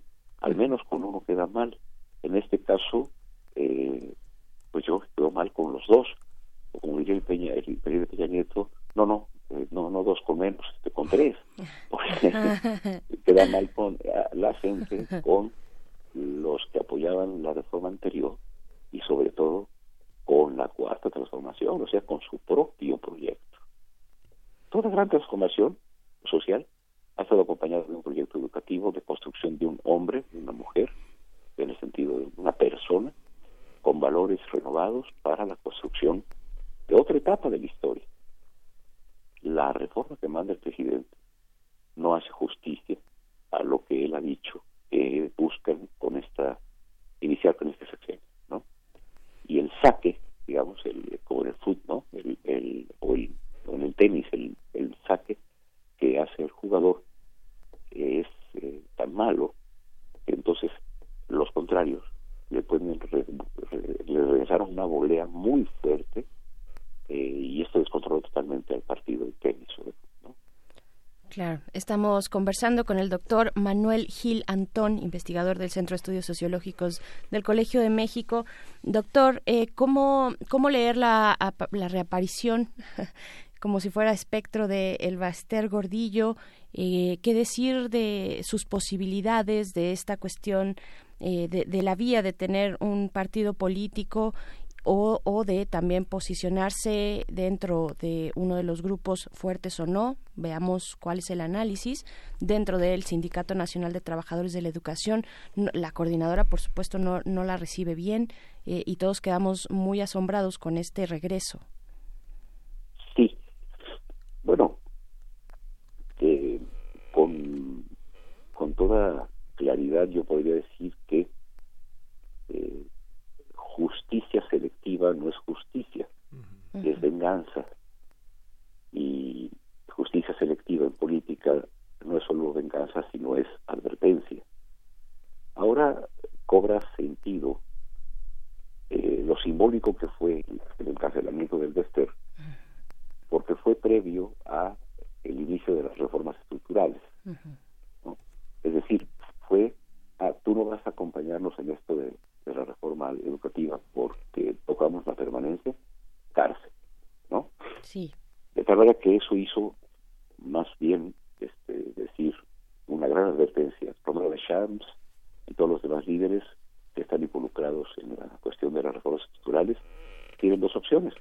Acompañan a la presidencia de Peña Nieto o van a, la, a, la, a, las rejas, ¿no? eh, no quiere esto decir que yo tenga capacidad como ni, y nunca me lo atribuiré de, de, decir si es inocente o culpable, etcétera, porque eso es una cuestión de la ley y sobre todo la presunción de inocencia siempre la voy a defender. Sin embargo, eh, no es eh, faltar a la presunción de inocencia, sino tener certidumbre. Ha sido una dirigente muy eh, antidemocrática, que fue seleccionada para ser dirigente del, del CENTE en la oficina de Carlos Salinas de Gortari, en la que le dio las gracias a la juventud del presidente y dijo, aquí te presento a tu nueva, a la nueva presidenta del sindicato. Es decir, es una señora que ha servido al poder, al PRI, al PAN, y que puede servir a la cuarta transformación. Recordemos que el partido nuevo que está surgiendo, al menos en sus inicios, decía que iba a apoyar a, la cuarta transformación. Sí.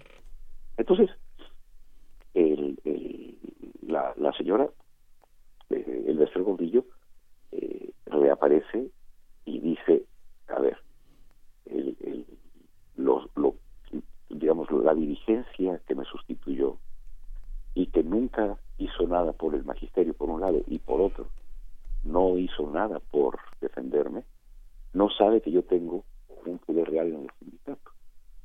Y una cuestión que sí he podido conversar con profesores enterados de este asunto, es un asunto muy complejo, las secciones sindicales son complejísimas, cada una de ellas tiene a una especie de clon de el vestero, de, hombres, mujeres muy poderosos en sus regiones y en la relación con sus gobernadores, con los gobernadores, lo que dicen es el Vester se puede decir ella mucho, pero ciertamente la capacidad para conseguir prestaciones para los trabajadores de la educación que ella tuvo, no la ha tenido nadie. Entonces, es realmente al lanzarse hacia la hacia la eh, posibilidad de dirigir al, al CENTE, pues tiene posibilidades en un proceso, curiosamente, en el proceso que nunca aceptó de democratización, en un proceso de votación directa, universal y secreta, tiene posibilidades de ser competitiva. Y ciertamente cualquiera que llegue a Centre va a poder vender caro, pongámosle entre comillas, ¿no? Vender caro. No, caro no, caro lo dejamos sin comillas, pero vender, digamos, sí, eh, en el sentido de que pues va a pedir algo a cambio para apoyar lo que quiera la actual administración. Y ahí sí el Sindicato Nacional de Trabajadores de Educación, que es el actual titular del contrato, es un actor fundamental para echar a andar cualquier transformación, ¿no? Eh, lo que yo lamento es que en todo lo que hemos hablado ahora, Miguel Bernice, estimado auditorio, hemos hablado de actores políticos, no hemos hablado una pizca de educación. Así es. Y no hemos hablado nada del magisterio, porque el magisterio no son las direcciones sindicales, sino son las maestras y los maestros que diario están chambeando y que ahora eh, saben que no hay libros para tercero, que el nuevo modelo famoso de Peña pues llegó a tener materiales hasta por ahí primero, segundo y después no hay nada. Entonces, ¿qué va a pasar? Eh, ¿Cómo voy a calificar? Me cambiaron las boletas. Eh, eh, abajo, abajo, la educación que México tiene sigue siendo posible a pesar o contra o a favor de cualquiera de esos actores. Y creo que seguimos otra vez en esta cuarta transformación sin darle voz al magisterio, confundiéndolo ya sea con sus representantes sindicales o con los representantes de la educación pública que, sin conocer la educación, hablan en su nombre. Así es, pues no necesitamos motivos eh, para, para tener una segunda eh, conversación o todas las que sean necesarias, eh, doctor Manuel Gilantón, pero ahí está, ahí está este tema del magisterio, de los que están cotidianamente frente a grupo, eh, de los niños y las niñas que han perdido mucho, tanto tiempo en estas disputas políticas por un poder que está ahí, que es también el, el poder del sindicato. Muchas gracias, doctor Manuel Gilantón, por esta conversación. Al contrario, dice Miguel, muchísimas gracias. Muchas gracias. Y bueno, sí, la voz puede estar un poco quebrada, pero el ánimo no. Hay que seguir este, con expectativa y sobre todo eh, buscando cada uno qué hacer porque mejore la educación en el país. Eso es lo importante. Eso es, eso es. El ánimo no decae porque aquí estamos y aquí seguiremos. Muchas gracias, doctor Manuel. Hasta luego, muchas Vamos a escuchar Abril de esta banda que se formó en los 90 en, de, como parte de los chilenos, los argentinos y los mexicanos Radio Caos.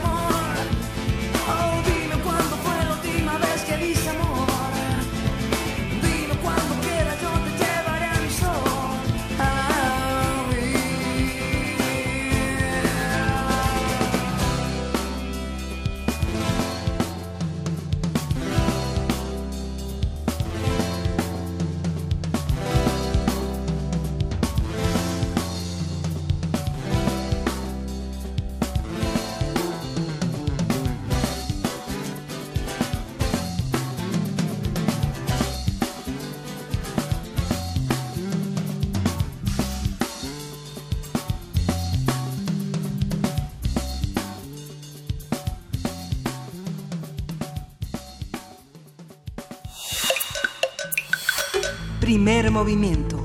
Hacemos comunidad. Nota Internacional. De acuerdo con el resultado de las elecciones en Israel celebradas el pasado martes, Benjamín Netanyahu está en mejor posición para ocupar por quinta vez el puesto de primer ministro. Ante seguidores reunidos en Tel Aviv, Netanyahu anunció contacto con otros partidos de la derecha para formar una coalición y calificó su triunfo sobre su adversario Benny Gantz como un respaldo y confianza del pueblo de Israel. Por su, parte, Gantz reconoció su derrota, pero advirtió que la alianza formada hace algunos meses se levanta como una alternativa para el país en el futuro.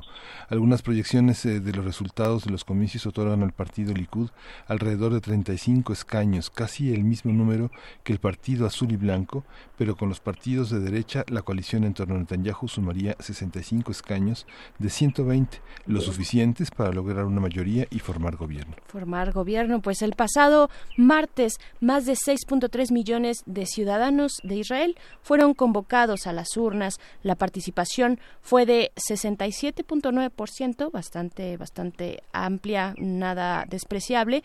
Haremos un seguimiento al proceso electoral en Israel, qué esperar de los resultados, cómo reorganizan la región estos mismos eh, resultados electorales y cómo se sitúan en el contexto geopolítico e histórico. Para ello nos acompaña el doctor Francisco Daniel Abundis Mejía, doctor, en Ciencias Políticas por esta universidad, profesor de la Escuela de Gobierno y Ciencias Sociales del ITESM en su campus Guadalajara, especialista en Palestina, Medio Oriente y las nuevas formas de estatalidad en esta relación Palestina-Israel. Bienvenido, doctor Daniel Abundis. Buenos días.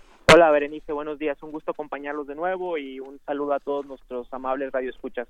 Pues nos quedamos, eh, nos quedamos ahí en esta eh, antesala y con el suspenso de los resultados electorales después de la plática que tuvimos eh, muy profunda contigo hace unos pocos días y pues tenemos tenemos este desenlace que en realidad puede ser una puerta para abrir lecturas distintas, no lo sé. ¿qué, qué, ¿Cómo lees esta elección? Sí, bueno, realmente después de, lo que habíamos anticipado en esta charla que tuvimos con el doctor Garduño, con ustedes hace unos días. Eh, realmente, o bueno, yo diría más que realmente tristemente para, para el escenario palestino sobre todo, eh, las cosas no cambian nada en el terreno, es decir, esta elección nos pone de manifiesto que Israel votó por una continuidad que, que le beneficia eh, al propio Estado israelí, unas elecciones las más reñidas en los últimos tiempos, y no es que las más reñidas en, en la pequeña, digamos pequeña en términos de tiempo historia del Estado de Israel, eh, unas elecciones que pusieron de manifiesto de nueva cuenta esta tremenda división al interior de la sociedad israelí, eh, la gran división existente entre las dos grandes ciudades al interior de Israel, es decir, esta Tel Aviv más, más abierta al cambio, esta Tel Aviv que realmente votó y, que realmente votó a favor de esta coalición azul y blanco, en donde se generaron la mayor parte de votos para, para, para esta coalición de, partidos de centro, como, como, como se le catalogó,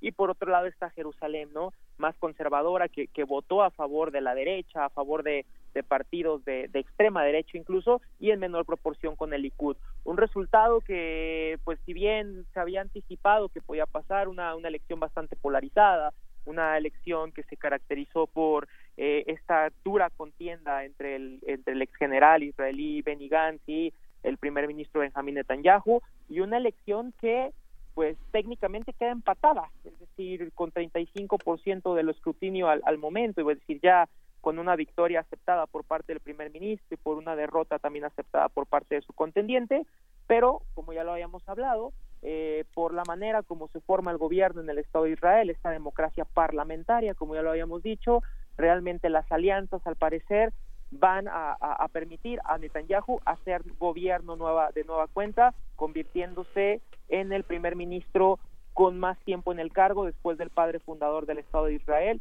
David Ben Gurion. Así es, tal vez, eh, perdón, valdría, eh, Miguel Ángel, también valdría la pena, eh, Daniela Bundis, valdría la pena para aquellos que no nos escucharon en esa conversación pasada con el doctor Garduño y contigo, eh, pues recordar cuál es el panorama político de, de estas propuestas electorales y cómo en este momento pues se agrupan se agrupan y cuáles son las posibilidades de, eh, esta, de, estas alianzas para finalmente formar gobierno. Pero empezar desde ahí, ¿cuál es el panorama político electoral que ofrece eh, esta elección o que ofreció? claro que sí, Berenice, Miguel Ángel. Bueno, realmente y para todos los radioescuchas, a ver, aquí había dos propuestas de grosso modo que realmente por un lado está esta derecha de por parte caracterizada por por la coalición que siempre ha apoyado a Benjamín Netanyahu, uh, un gobierno que se ha caracterizado por este discurso de temor hacia la sociedad israelí, de temor con esto me refiero a que siempre ha prevalecido el tema de la seguridad como ingrediente principal en los discursos de este gobierno, es decir, la creación de enemigos, como ya lo platicaba con el doctor Garduño también, eh, al exterior que cuestionan al interior de la, de la sociedad israelí. ¿A qué me refiero con esto? Eh, en primera instancia, eh, desprestigiar a Irán, eh, hablar como jamás este, este, grupo islamista, gobierno de la Franja de Gaza, como uno de los el, como el principal eh, enemigo eh, ante el Estado de Israel, y por otro lado también el grupo libanés, que también es gobierno en el Líbano, Hezbollah, ¿no? Entonces este discurso ha predominado, un discurso y, y que tristemente en todas las elecciones prevaleció eh, eh, desde la perspectiva de Netanyahu, no se tocaron temas fundamentales que debieron de haberse tocado en la campaña, eh, como los altos costes de vida en las grandes urbes israelíes, el encarecimiento de los, de los, de los productos de primera necesidad, las manifestaciones en Tel Aviv, en Haifa, sobre todo en materia de consumo, en materia de vivienda, en materia de educación, eso quedó de lado. Nuevamente eh, se dejó de lado y otra parte que, que, va a ser fundamental aquí, se dejó de lado la cuestión palestina. Eh, por el lado, en primera instancia, de Netanyahu, del partido Likud, y ahora hablemos por otro lado, ¿no? De esta, de esta hasta cierto punto nueva o esta esta contendencia que existió encaminada por eh, tres uh, generales y un, y un laico que estaba ahí eh, dentro de esta coalición azul y blanco, Cajulobán, en donde eh, se pugnaba hasta cierto punto por un cambio, pero más que un cambio realmente era un, continuismo basado en el oportunismo de este general Benny Gantz que que dicho sea de paso sirvió a Israel eh, para las para las para las fuerzas de defensa y que justamente trabajó mano a mano con Benjamín Netanyahu en al menos un par de intervenciones en la franja de Gaza. ¿Qué pasa acá con, con esta coalición?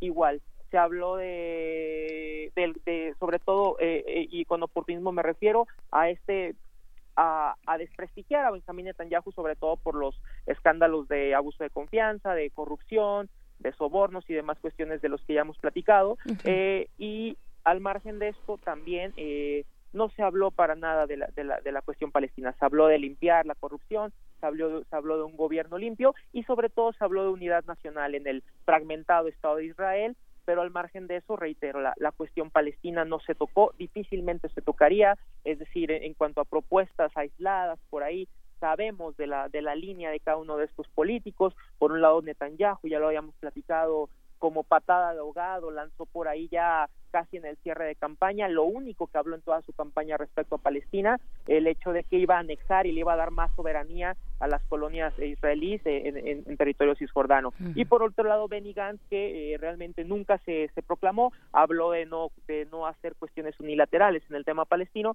pero bien se sabe que es un férreo defensor también de mantener la ocupación eh, israelí en territorio palestino. Uh -huh esos autoritarismos que, caracterizan también a la periferia que compitió con Netanyahu eh, hacen que sea más leve la percepción que se tiene de él como un gobernante de derecha?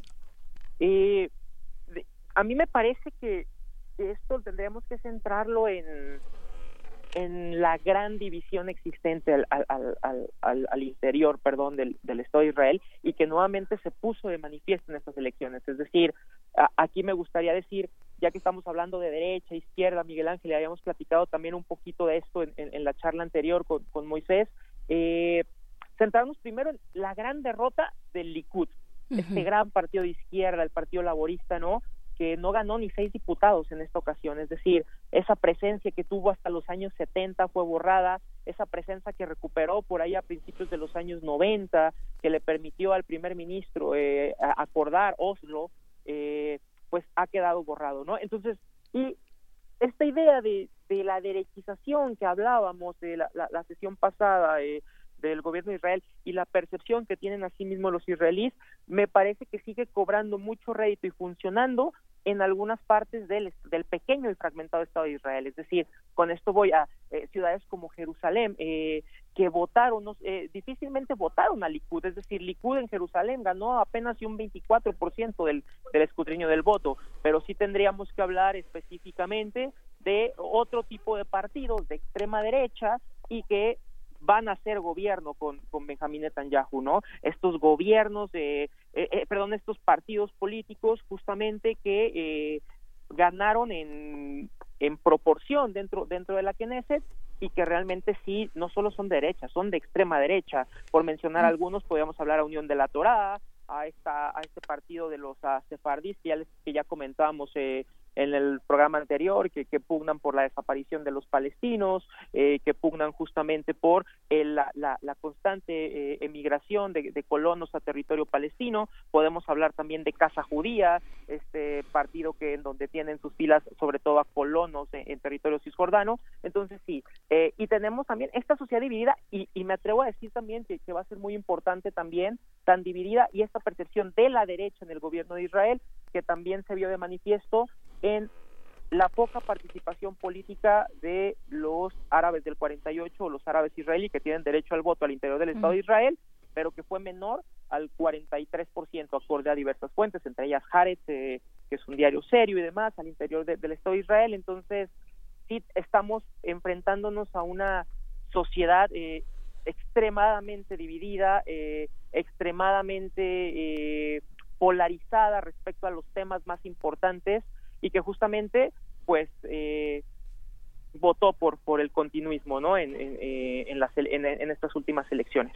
Claro cómo se imbrica en el mosaico de, de expresiones religiosas eh, la, el apoyo a las propuestas política político electorales y hay hay alguna eh, alguna especie de resistencia eh, algún grupo mucho más crítico que se enmarque tal vez en una en un abordaje eh, pues menos de derecha no no no quiero decirle de izquierda porque tampoco creo que, pueda existir en estos momentos pero qué decir qué decir de estas eh, facciones religiosas estas expresiones religiosas detrás de las propuestas políticas bueno realmente y, y, y, para mal, honestamente, este tipo de, de, partidos pequeños, de sobre todo los, los más extremos en, en, materia política y en materia religiosa, difícilmente van a, van a abordar eh, una serie de cuestiones o, o, un, o, una agenda de nación que no tenga que ver con sus propios intereses. Ya, uh -huh. ya lo habíamos platicado también, ¿no? Eh, por ahí lo, lo, que más le interesaba a partidos como Casa Judía, eh, como Unión de la Torá, como este partido sobre todo de los sefarditas, eh, ellos eh, difícilmente van a abordar temas políticos. Ellos apoyan a formar coalición, a, a, en, en, este caso a Benjamín Netanyahu, uh -huh. a favor de, eh, bueno, en pro de ciertos favores políticos que a ellos les puedan beneficiar como comunidad religiosa. Uh -huh. ¿A qué voy con esto? Específicamente un punto que va a ser relevante acá, que es esa importancia que le dan los ortodoxos a no prestar el servicio militar obligatorio en Israel. Uh -huh. eh, durante muchas elecciones esto ha sido un, una carta que ellos han jugado para formar alianza eh, con, con el primer ministro. Entonces, ellos no quieren prestar el servicio militar argumentando una cuestión religiosa y Netanyahu ha sabido negociar con ellos y no prestan servicio militar eh, estas personas ultraortodoxas. Eso por un lado. Eh, ya lo habíamos platicado también, este personaje Moshe Fellini de, de este partido también de extrema derecha había dicho desde su campaña que era importante y fundamental la, la legalización para uso lúdico de la cannabis eh, en territorio israelí, pero al margen de esta propuesta de legalización en donde él dijo, bueno, quien me autorice esto, yo voy a darle mi apoyo, sea Benny Gantz, uh -huh. sea Benny Netanyahu, no hay ningún problema, pero detrás hay un trasfondo también con un contexto ultra religioso que tiene que ver con una con una desaparición de los palestinos, con una desaparición de la otredad, con una desaparición de lo árabe, pero sobre todo una desaparición de lo musulmán. ¿A qué me refiero con esto? Una de las propuestas de varios de estos pequeños partidos, entre ellos Casa Judía y sobre todo Zenut de, de, de, de Moshe Felani, es eh, borrar la explanada de las de, de, las mezquitas en donde en donde a, a, a, espaldas del muro de los lamentos en Jerusalén en donde se encuentra la mezquita lejana importantísima para el Islam y el domo de la roca y reiniciar, eh, porque así lo han dicho, la construcción de un tercer templo en, en Jerusalén. Entonces, esto es, es importante porque difícilmente eh, eh, entran en cuestiones que deberían de ser de suma relevancia en materia política y en cuestión de construcción de nación. Eh, no se tocan temas de política exterior, difícilmente se tocan temas de política doméstica, todos estos temas económicos de inflación, de encarecimiento de la vivienda, de poco acceso a la educación de los jóvenes en Israel, eso se, se deja de lado y nuevamente se tocan coyunturas específicas que a ellos les pueda beneficiar y eso es lo que a ellos les puede ayudar a formar gobierno con, eh, en este caso, Benjamín Netanyahu y el partido Likud.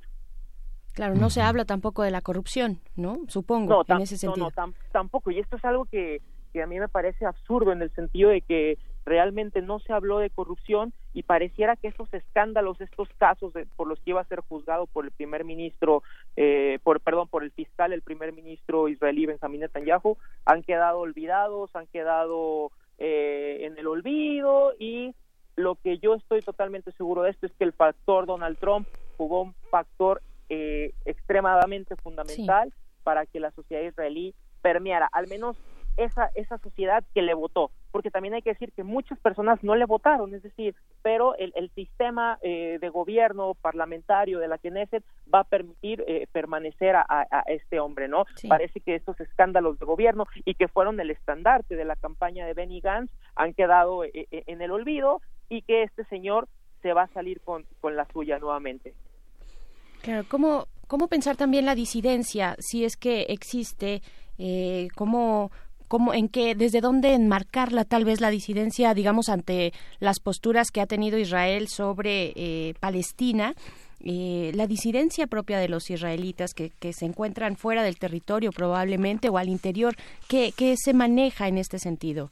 Eh, sí, a ver, hablar de, de disidencia yo la, yo lo, lo, situaría acá en el sentido de, de, lo mismo que hemos hablado, una sociedad tan tan plural, tan heterogénea, tanto al interior de, de Israel como en la diáspora, uh -huh. en donde no podemos generalizar aquí, y, y, es algo tan básico pero tan elemental de decirlo, eh, separar muy claro de lo que son las distintas manifestaciones de israelíes y del propio judaísmo sí. con un proyecto político como el sionismo, ¿no? Es decir, uh, eh, hay grupos, hay organizaciones civiles, sobre todo, que se encuentran o que se enmarcan, uno, en contra de Benjamín Netanyahu, en contra del partido Likud, pero ojo acá, también en contra de la ocupación. Eh, también hay, hay grupos, incluso grupos religiosos, eh, que están en contra de la ocupación. Hay ciertos grupos al interior del judaísmo, hay que recordar, eh, no todos, pero sí ciertamente algunos, que están en contra de la ocupación, porque desde la perspectiva religiosa, eh, mientras se mantenga la ocupación de Israel en territorio palestino, esto está retrasando la llegada del Mesías desde la narrativa eh, de, de, desde la narrativa religiosa de, de ciertos grupos, ¿no? Uh -huh. eh, entonces podemos hablar también de apoyo a, al propio interior de la Knesset, podemos hablar de ciertos grupos menores, pero que generan esta disidencia. Por ahí mencionábamos a, a Hadash, que, que no logró escaños en, en, en, el Parlamento, obviamente, un partido eh, político formado por israelíes críticos que están en contra de la ocupación, que abogan por la solución de dos estados, y en todo esto englobar también a todos aquellos israelíes en la diáspora y al interior de Israel que apoyan para mí uno de los movimientos más representativos en contra del apartheid y, y del colonialismo israelí en Palestina y al exterior, que es el movimiento del BDS, que es el el boicot, desinversiones y sanciones mm. en materia cultural, en materia política, en materia económica, que hasta cierto punto ha, ha sido muy criticado por algunas universidades, por, algo, por, por algunos teóricos y, y, académicos, pero que desde mi perspectiva funciona como un método de resistencia legítima en contra de la, de la ocupación israelí y que viene desde abajo, construido desde, desde la sociedad de a pie y que justamente eh, ha generado miedo al, al interior de, de, de Israel, sobre todo porque cada vez más la sociedad al exterior se está dando cuenta de qué pasa en el Estado de Israel en materia de colonialismo. Pues ahí está, doctor eh, Francisco Daniel Abundis Mejía, doctor en Ciencias Políticas por esta universidad. Te agradecemos mucho todo este panorama, todas estas charlas que hemos tenido y pues continuemos, continuemos más adelante. Muchísimas gracias. Sí. No, pues muchas gracias a ustedes. Esta charla da para mucho. Vamos a ver sí. eh, cómo se forma el gobierno, que qué, qué, qué, partidos van a, van a darle el apoyo al primer ministro y ya con base en eso veremos qué, qué perspectivas. Pero ya un poco, si, si, si, si, es el tiempo, acá el tema es, hay una continuidad, nada cambia, y difícilmente vamos a ver un panorama alentador para los palestinos. Entonces, nos vemos pronto y estamos al pendiente. Muchas gracias. Muchas gracias.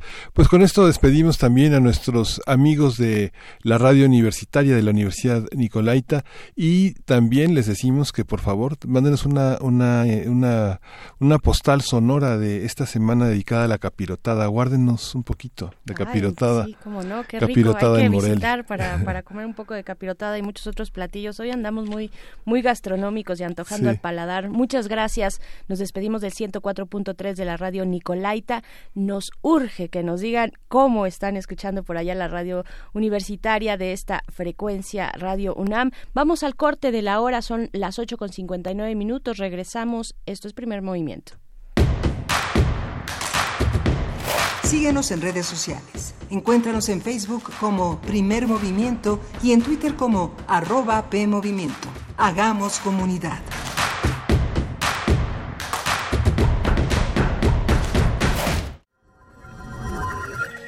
Teorías recientes y no muy descabelladas sugieren que nuestra realidad podría ser el holograma de una simulación de computadora controlada por una civilización mucho más avanzada. De ser el caso, comprender la tecnología es comprender la totalidad de nuestra existencia. Resistor. Esto es una señal. Miércoles, 22 horas. Por resistencia modulada. 96.1 de FM. Radio UNAM. Experiencia sonora.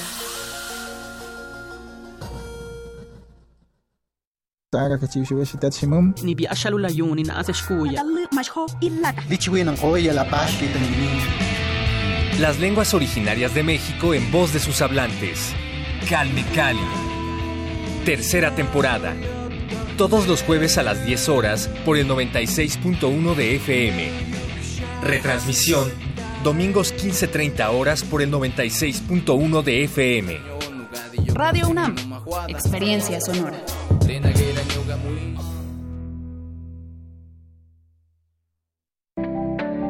El PT seguirá de tu lado. Fue mucha la confianza depositada en el Partido del Trabajo, la cual se traducirá en respetar y honrar el mandato del pueblo. El cambio que tanto anhelamos. Asumamos juntos el reto que representa la nueva etapa de México. Participa, acércate al Partido del Trabajo. Vamos a cumplir lo prometido. No te vamos a fallar. El PT está de tu lado.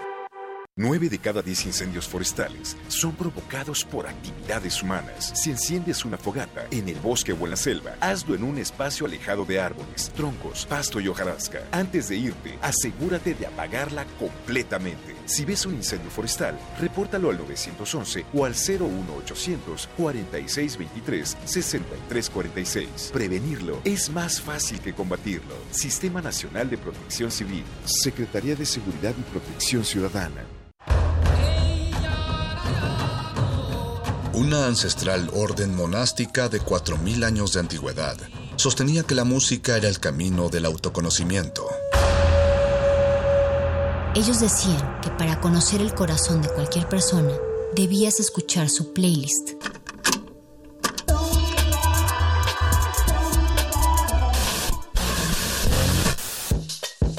Playlist. El panorama musical de algunas mentes brillantes. Lunes, 22 horas. Por resistencia modulada. 96.1 de FM. Radio UNAM. Experiencia sonora. En la UNAM se escriben historias de éxito. En Fundación UNAM hacemos que estas historias sean posibles, ya que becamos anualmente a más de 68 mil universitarios.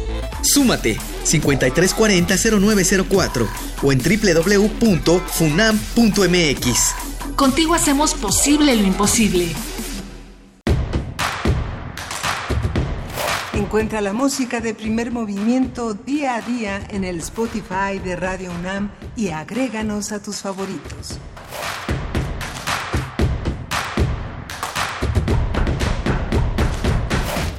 Son las nueve de la mañana con tres minutos de este jueves 11 de abril. Seguimos en primer movimiento. Gracias por eh, continuar en sintonía con Radio UNAM a través del 96.1 de FM. Estamos en cabina Miguel Ángel Quemain y Berenice Camacho. Pues ya sabemos, ya se destaparon, como decían, como, como, como se solía decir, los integrantes, las personas que integrarán la coordinación de la Guardia Nacional, Miguel Ángel Quemain. Sí, justamente eh, el presidente de la República nombró al general Luis Rodríguez Bucio como comandante de la Guardia Nacional, un hombre joven, experimentado, con un doctorado en Seguridad Nacional en, en Alemania, un hombre que ha trabajado en la carrera de Administración, que es una de las carreras de mayor perspectiva, de mayor heterogeneidad en el heroico Colegio Militar, un hombre muy preparado para, para esta tarea y que de alguna manera para los expertos en en la, este, en la materia. Bueno, él tiene una maestría en seguridad nacional, es un hombre con altas capacidades que trabajó en Badiraguato, justamente en la lucha contra el narcotráfico, un hombre de los hombres jóvenes del sexenio de, de, Calderón que estuvo eh, dedicado a esta lucha contra el narcotráfico y que de alguna manera para los estudiosos es un, es, una, es un desafío interesante entender cómo se diluye el Estado Mayor en las fuerzas de la defensa. Siempre había sido un contrapeso muy importante. Él es un general brigadier de Estado Mayor, un grado que se consigue por este, digamos, por el dedazo del presidente, ¿no? Es un, es un, es un premio que a pesar de que hay personas que tienen una enorme carrera en el ejército, una enorme carrera de honestidad brillante, nunca llegan a este grado, ¿no? Sino que llegan al grado cuando se jubilan, como general brigadier y que es, es algo complejo, ¿no? Yo creo que este juego de el Estado Mayor y la defensa creo que tendrá que repensarse, no es fácil, pero que obligará, yo creo que el trabajo de las organizaciones sociales obligará a ser más transparente el juego de poderes y el juego de fuerzas en la Secretaría de la Defensa. Es la exigencia, es la exigencia desde hace muchos años que los secretarios de Defensa, de Marina y del Ejército puedan eh, comparecer frente al Congreso Nacional, rindan cuentas de lo que ha ocurrido eh, pues durante sus los distintos años en sus gestiones y particularmente enmarcado en esta guerra contra el narcotráfico, así llamada guerra contra el narcotráfico. Y pues sí, otros perfiles también, bueno, respecto al general Luis Rodríguez Bucio también eh, pues destaca eh, el, el, hecho de que una de su, su participación importante, fundamental en Badiraguato, pues el lugar donde vaya, ¿no? O sea, estamos hablando el lugar, el lugar, por supuesto, y donde inicia toda esta cuestión eh, del, del, eh, de la lucha contra el narcotráfico por parte de Felipe Calderón con este operativo eh, de, de Michoacán, ¿no? Este operativo conjunto que se lanzó y que marcó el inicio formalmente de esta lucha contra el narcotráfico. Y pues bueno también otros perfiles que integrarán esta coordinación una coordinación que se pone al frente de la Guardia Nacional el general Xochi, eh, Núñez Márquez también de la, de la Sedena el contraalmirante eh, Gabriel García Chávez de CEMAR Secretaría de Marina y Patricia Rosalinda Trujillo Mariel de la Secretaría de Seguridad Pública que ahora es Secretaría de Seguridad y Protección Ciudadana. Eh, pues estos nombramientos los da a conocer Alfonso Durazo, secretario, bueno, quien está al frente de esa Secretaría de Seguridad y Protección Ciudadana. Deseamos que sea lo mejor para, para el país. El presidente eh, López Obrador ha reiterado que los hombres que pelean por la justicia y la verdad no necesitan protección, que el pueblo los protege. Ojalá y sea así con los periodistas, con los defensores de derechos humanos, que también buscan la verdad y la justicia y que caen bajo las balas criminales de mucha gente. ¿no? Así es, y pues bueno, eh, ahí está esta información que está sucediendo. Eh, hace unos momentos, hace una hora ocurrió esto, estos nombramientos. Y pues bueno, tenemos también para quienes nos escuchan y quieran obtener un ejemplar de este número 847 de la revista de la Universidad de México, Abya Yalá eh, en la que se plantean distintas formas de resistencia de los pueblos originarios de América desde distintas plumas interesantes. Ayer ya dábamos un repaso eh, un poquito más amplio. Y pues bueno, tenemos tres ejemplares que se irán para las primeras tres personas que se comuniquen a nuestro número en cabina, que es el 55 36 43 39, repito, 55 36 43 39, la revista de la Universidad de México y pues bueno, vámonos con lo que sigue, que es la poesía necesaria, porque ya está aquí el titular de los mundos posibles para eh, llevarnos a esos, a esos lugares. Eh, y pues bueno, el doctor Alberto Betancourt, próximo a tomar el uso de este micrófono, pero nos vamos a ir con la poesía necesaria en unos momentos más. Sí, les recordamos que a partir del próximo jueves, jueves y viernes, vamos a ir eh, a al aire con un programa grabado que recoge una selección muy interesante que nuestro equipo de producción realizó con algunas entrevistas eh, significativas, algunos, algunos momentos de primer movimiento en estos primeros tres meses del año. Vale la pena escucharlos, reescuchar. El radio es también para reescuchar, así como los libros son para releerse eh, y las películas para reverse. El radio es para reescucharse y este radio que le ofrecemos para jueves y viernes vale la pena que lo escuche. Además de asomarse al podcast, eh, si se anima encontrará en las ediciones de primer movimiento muchos materiales que, si bien se hicieron en enero o en diciembre o en noviembre del año pasado, siguen estando vigentes por fortuna. Primer movimiento. Hacemos comunidad. Es hora de poesía necesaria. Y después de haber compartido con ustedes nuevas propuestas literarias durante la semana pasada, pues hoy hoy alternamos con los clásicos, los clásicos, eh, los clásicos recientes, los clásicos del siglo pasado, en este caso de la escritora ucraniana brasileña también Clarice Lispector, eh, pues perteneciente a esta generación del 45 en, en Brasil, una voz indispensable con un estilo definido por ella misma como un no estilo y de verdad que esos no estilos, esas formas de eh, darle la vuelta eh, a la realidad, pues y a, los distintos estilos y pues propuestas nos a mí particularmente me llaman mucho la atención y pues vamos a escuchar el poema Es ahí donde voy que acompañaremos porque ya se vale y porque ya es jueves, ya puede haber punk y post-punk en esta emisión de primer movimiento. Vamos a acompañar y todos se ponen muy nerviosos. No se preocupen, la canción es Sunday de que se desprende del disco Post-Pop Depression, el material más reciente del señor Iggy Pop un ícono del punk, del post-punk y del new wave, que pues sí, se mantiene vigente desde la década de los años 70 y pues esto es de Clarice Lispector, Ahí es donde voy.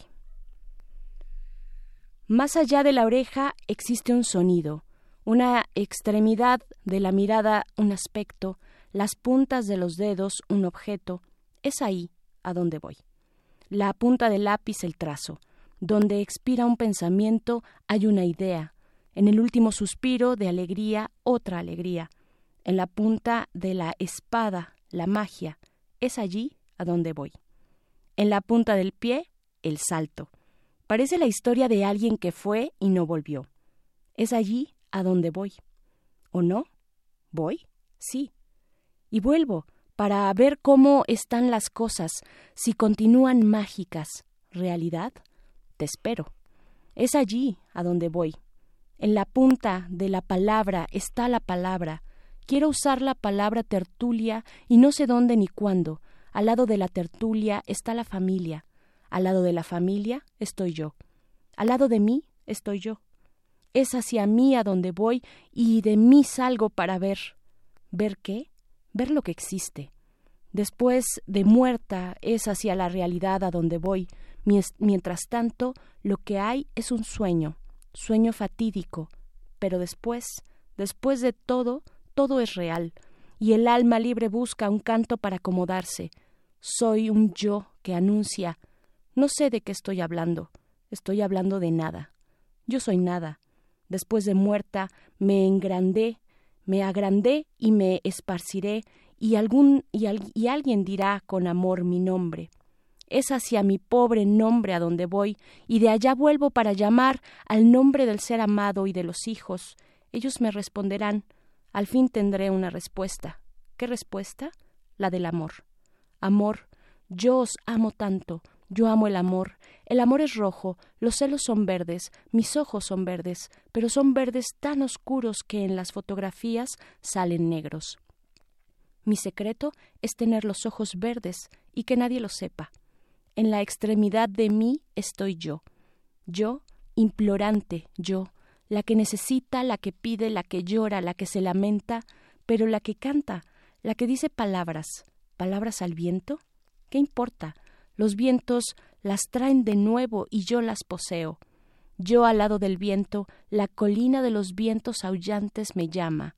Voy, bruja que soy, y que transmuto. Oh cachorro, ¿dónde está tu alma? ¿Estás cerca de tu cuerpo? Yo estoy cerca de mi cuerpo y muero lentamente. ¿Qué estoy diciendo? Estoy diciendo amor, y cerca del amor estamos nosotros.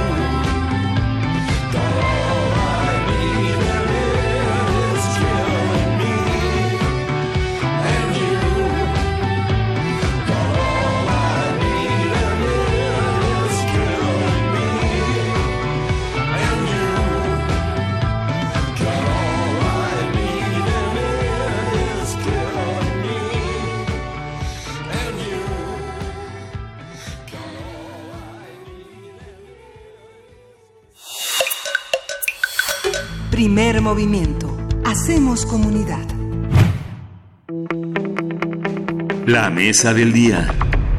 Son las 9 con 19 minutos de la mañana de este jueves, este jueves 11 de abril, y estamos ya eh, iniciando esta sección de todos los jueves que nos recuerdan el día de la semana, Mundos Posibles, con el doctor Alberto Betancourt, doctor en Historia, profesor de la Facultad de Filosofía y Letras de esta universidad y coordinador del Observatorio del G20 de la misma facultad, a todos los que nos escuchan y que eh, pertenecen a ese, a, Filos, a Filos, a ese lugar entrañable para todos los universitarios. Les mandamos un abrazo y a ti te damos la bienvenida, doctor Alberto Betancourt buenos días. Buenos días, eh, Berenice, Miguel Ángel, amigos del auditorio. Qué gusto volver a estar juntos una vez más para intercambiar puntos de vista sobre eh, el asombro que nos producen los acontecimientos del mundo en el que estamos viviendo. El día de hoy quisiera yo hablar sobre un fenómeno pues que me parece que resulta interesante desde muchos puntos de vista la movilización de los chalecos amarillos en Francia. Pensaba yo, Miguel Ángel, Berenice, amigos del auditorio, sobre el asunto de la inmediatez que producen en cierto sentido las redes sociales. Todos hemos visto escenas eh, impactantes de las nubes de gases lacrimógenos que envuelven la ribera del Sena los enfrentamientos entre los manifestantes y la policía, la magnitud majestuosa de la asistencia masiva a estas protestas en contra del desmantelamiento de la Europa social que ya lleva muchos años, pero que hoy hace sentir sus efectos y que, y que viene la reversa, digamos, de la reacción social contra los costos que han provocado las políticas neoliberales en Europa. Pero la verdad es que a pesar de que las redes nos provocan el efecto óptico, casi casi creo que literalmente sería la expresión correcta, el efecto óptico de que estamos enterados de lo que pasa, la verdad es que yo creo que todos tenemos una inmensa necesidad de tratar de aclararnos cuál es el significado profundo de este movimiento, digamos, no quedarnos nada más con lo que es hoy tan común, la espectacularización de la noticia y de los movimientos sociales. Si pensando en el caso mexicano la CENTE presenta un libro, se va a la sección 14 de los periódicos y se lleva un parrafito. Si bloquea un camino, pues se lleva la primera plana, aunque no necesariamente se entiende, como en la maravillosa entrevista que escuchamos hace un momento, el contenido de las protestas. Y que ocurre, ocurre algo similar en Francia, ¿no? Es la espectacularización de la confrontación con la policía, que, es, que vende mucho, en términos noticiosos, pero no necesariamente nos ayuda a entender lo que está ocurriendo. Por eso yo quisiera proponerles hoy un viaje literalmente por los mundos posibles de los medios franceses para tratar de describir brevemente o poner algunos ejemplos de cómo han interpretado los colaboradores de estos medios la actual lucha de clases que se está desarrollando en Francia y que resulta un arcano para entender lo que está ocurriendo en Europa y lo que está ocurriendo en el mundo. Y quisiera comenzar con una nota de Pierre Rimbert y Serge Halimi, quienes afirman en la lucha de clases en Francia, en una nota publicada en Le Monde Diplomatique, me acordé que tú conoces a Serge Halimi, Miguel Ángel, eh, ellos dicen en esta nota que la élite francesa sintió en las primeras semanas de diciembre un miedo que probablemente nunca había sentido como generación un miedo a algo nuevo. No se trataba, dicen ellos, del temor a perder un referendo, a una brusca caída en la bolsa que, pues para alguien que tiene ahí depositado su dinero y vive de eso, eh, puede resultar trepidante. No se trataba del fracaso de una reforma, se trataba de algo mucho peor, una insurrección popular. Me llamó mucho la atención esta primera interpretación que encontré en la prensa. ¿Se acuerdan que aquí habíamos platicado, ah, nos habíamos preguntado al aire, ¿ante qué estamos? ¿Qué es lo que estamos viendo? Si como contemporáneos nos ha tocado presenciar, si era justo calificar la gran movilización de los chalecos amarillos como una insurrección popular y en su caso, pues eh, entornar los ojos con perplejidad y preguntarnos, uy, nos ha tocado presenciar algo de ese tamaño en la historia. Pues aquí dicen los periodistas que publican la lucha de clases en Francia, en Le Monde Diplomatique, que la movilización del primero de diciembre causó esa sensación, el temor a una insurrección popular, que un periodista cercano al diario patronal Opinión declaró en televisión que las grandes empresas, estoy citando, las grandes empresas empezaron a repartir primas en un momento dado porque han temido realmente que sus cabezas acaben clavadas en las picas. Además, las grandes empresas llamaron al dirigente de MEDEF patronal, la gran organización de los patrones de Francia, llamaron a Geoffrey Roux eh, diciéndole, cede en todo, cede en todo, porque si no, se sentían amenazados físicamente. Una sensación histórica novedosa que no conocía la élite francesa que se consideraba a sí misma ejemplar por la aplicación de las reformas que, según ellos, iba a conducir a Francia a la modernidad y a reposicionarla en la geopolítica mundial, pero por el contrario la ha sumergido en una desindustrialización y en un enorme descontento social. Estos autores eh, dicen que la élite francesa se descompuso y seguramente, como ha ocurrido antes, no perdonarán a quien la intimidó ni a quien presenció la ofensa. El movimiento de los chalecos amarillos, con su carácter popular, duradero, sin una dirigencia identificable y fácil de cooptar, habla una lengua desconocida para este grupo de élite económica y política, y seguramente la venganza estará en marcha. Y habla aquí, menciona, eh, por ejemplo, cuando Tocqueville describió al dirigente socialista Auguste Blanqui, olvidó sus buenas maneras y lo describió diciendo tiene un aspecto enfermo, avieso, inmundo, una palidez sucia, la apariencia, la apariencia de un cuerpo enmuecido, parecía haber vivido en una cloaca y se diría que acababa de salir de ella. Hace esta evocación del gran pensador francés Tocqueville, al que todos tenemos que leer, diciendo que en cierto momento ante la amenaza de una insurrección popular, hasta los mejor portaditos y los más correctos políticamente, de pronto dejaban aflorar este lenguaje de odio que es algo que está ocurriendo con los medios políticos contemporáneos. Aquí dijo, por ejemplo, que el poeta Leconte de Leslie arremetió contra esa liga de todos los desclasados, de todos los incapaces, de todos los envidiosos, de todos los asesinos y de todos los ladrones que han ocupado las calles de Francia. Eh, pues dice que se ha desatado una verdad, ah, dicen estos dos autores, que se ha soltado una verdadera jauría de linchadores. Bruno Yaudí, por ejemplo, en BFM, afirmó Los chalecos amarillos luchan sin reflexionar, salen a la calle, pero no piensan. Vincent, Vincent afirmó en Le Figaro Los bajos instintos se han impuesto a la mínima educación. Y hasta en Le Monde, en un editorial, se habló de un aluvión de rabia y odio, y en ese mismo diario progresista, Franz-Olivier Gispert calificó a los manifestantes como hordas de inútiles saqueadores comidos por su resentimiento como por las pulgas.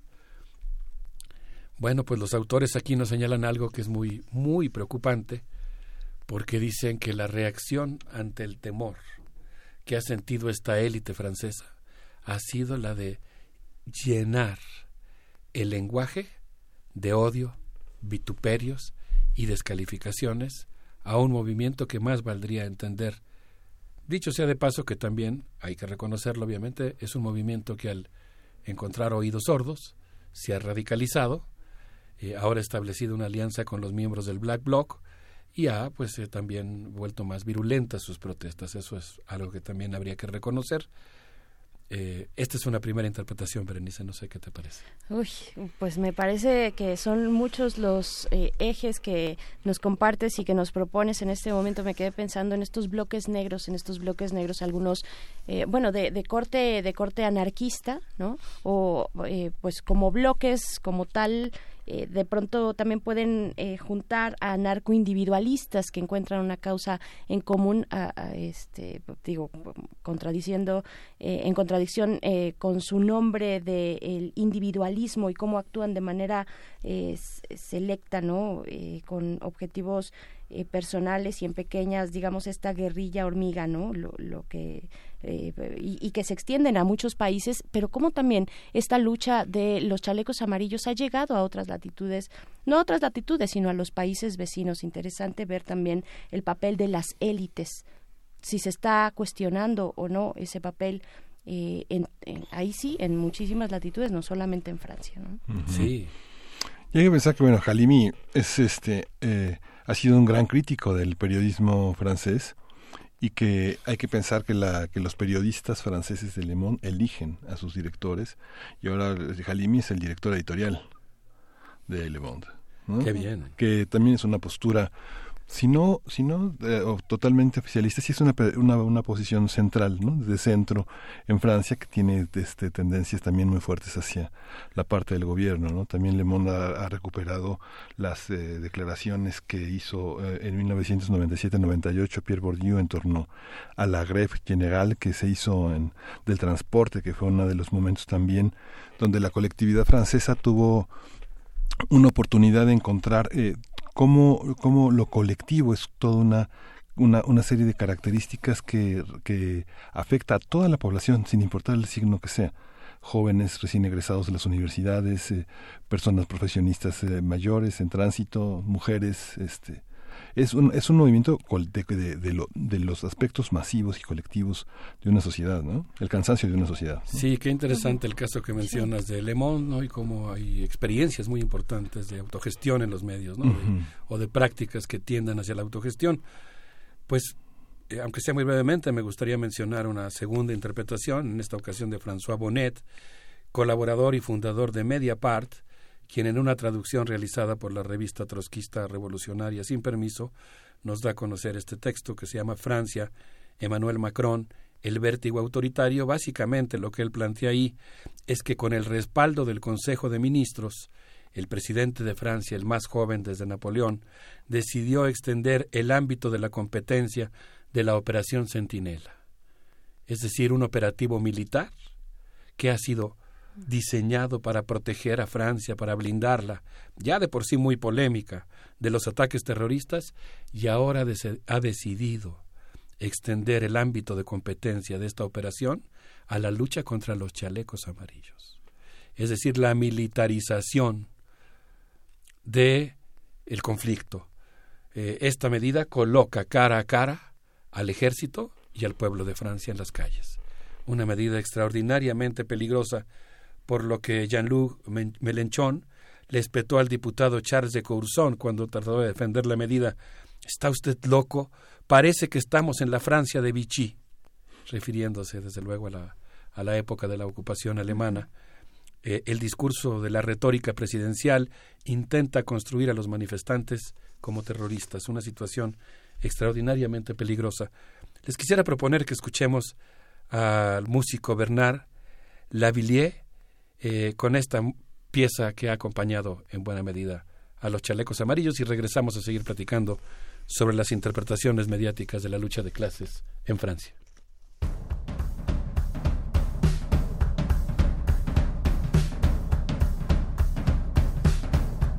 Un grand soleil noir tourne sur la vallée, cheminée muette, portail verrouillé, wagons immobiles tours abandonnées, plus de flammes oranges dans le ciel mouillé.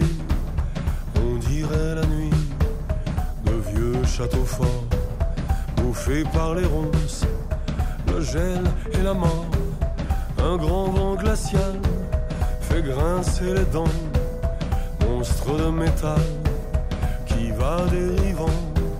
Je voudrais travailler encore, travailler encore forger l'acier rouge avec mes mains d'or. Travailler encore, travailler encore. Acier rouge et main d'or. J'ai passé ma vie là, dans ce laminoir mes poumons, mon sang et mes colères noires. Horizon barré là, les soleils très rares, comme une tranchée rouge saignée sur l'espoir.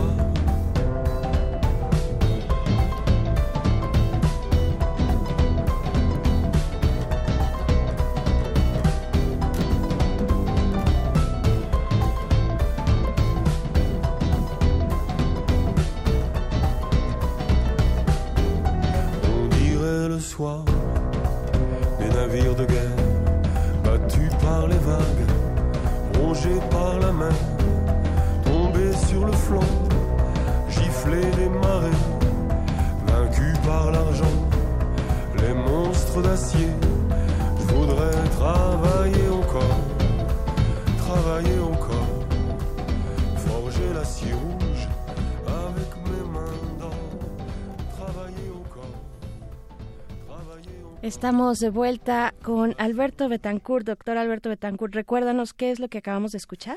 Acabamos de escuchar Sí, a lo tenemos por eh, ahí. Bernard Lavillier eh, eh, con esta pieza que ha estado sonando mucho entre los eh, miembros de los chalecos amarillos. Por cierto, quisiera yo enviar un saludo a propósito de del acompañamiento que hacen nuestros amigos del auditorio a los miembros de la cooperativa Chinampayolotl eh, del Mercado Verde del que hablamos aquí hace unas semanas. Parece que recibieron una visita intimidatoria por parte de algunos comerciantes que querían desalojar el mercado. Estamos hablando de un contexto diferente al de Francia, pero no quisiera desaprovechar la oportunidad de enviar un saludo y un abrazo al Mercado Verde, deseando que viva muchos años más para que siga ofreciendo sus, sus productos. Pues eh, Miguel Ángel, Berenice, amigos del auditorio, quisiera pasar ahora a una tercera interpretación. Eh, es la que ha hecho Radio Francia Internacional, una estación uf, riquísima, ¿no? con una vida, eh, con una producción interesantísima en muchos ámbitos. En esa estación, el día 4 de abril, Sylvie Berruet, conductora del noticiero, informó que estando en Córcega, Emmanuel Macron recibió una mala noticia. El Consejo Constitucional censuró el artículo tercero de la ley antirruptura, que fue elaborada para hacer frente a los chalecos amarillos. Yo, como muchos amigos del auditorio, me imagino, en, en- en el auditorio de Radio UNAM, donde hay expertos en todo, supongo que abundan muchos eh, amigos nuestros, colegas de muy diversas profesiones que han estudiado en Francia, que han trabajado en Francia, que estudian a Francia, tendrán un conocimiento mucho más detallado que, que el mío o el de algunos de nosotros. Pero yo, yo sí, digamos, como alguien que se aproxima con, con humildad al fenómeno francés, sí con mucho interés, sí me preguntaba si no estarían exagerando estas lecturas respecto a la insurrección popular.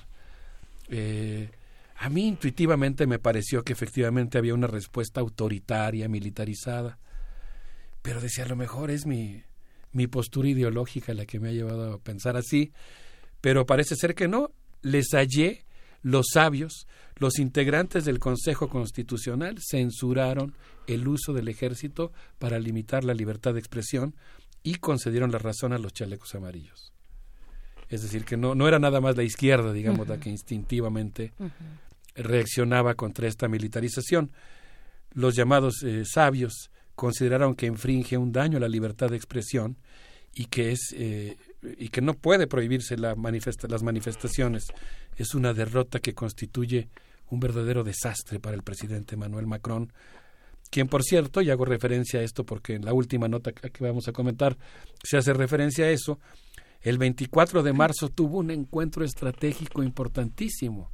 Recibió, fue el anfitrión de una reunión con Xi Jinping, el presidente de la República Popular de China, que anda haciendo un recorrido para construir a la ruta de la seda como el nuevo eje que funja como epicentro de la economía mundial y tuvo un éxito rotundo en Italia. Según la lectura que hizo el propio noticiero de Radio Francia Internacional, Xi Jinping logró en Italia un acuerdo que resquebraja el intento franco-alemán por negociar conjuntamente las condiciones de la ruta de la seda con China. Mm.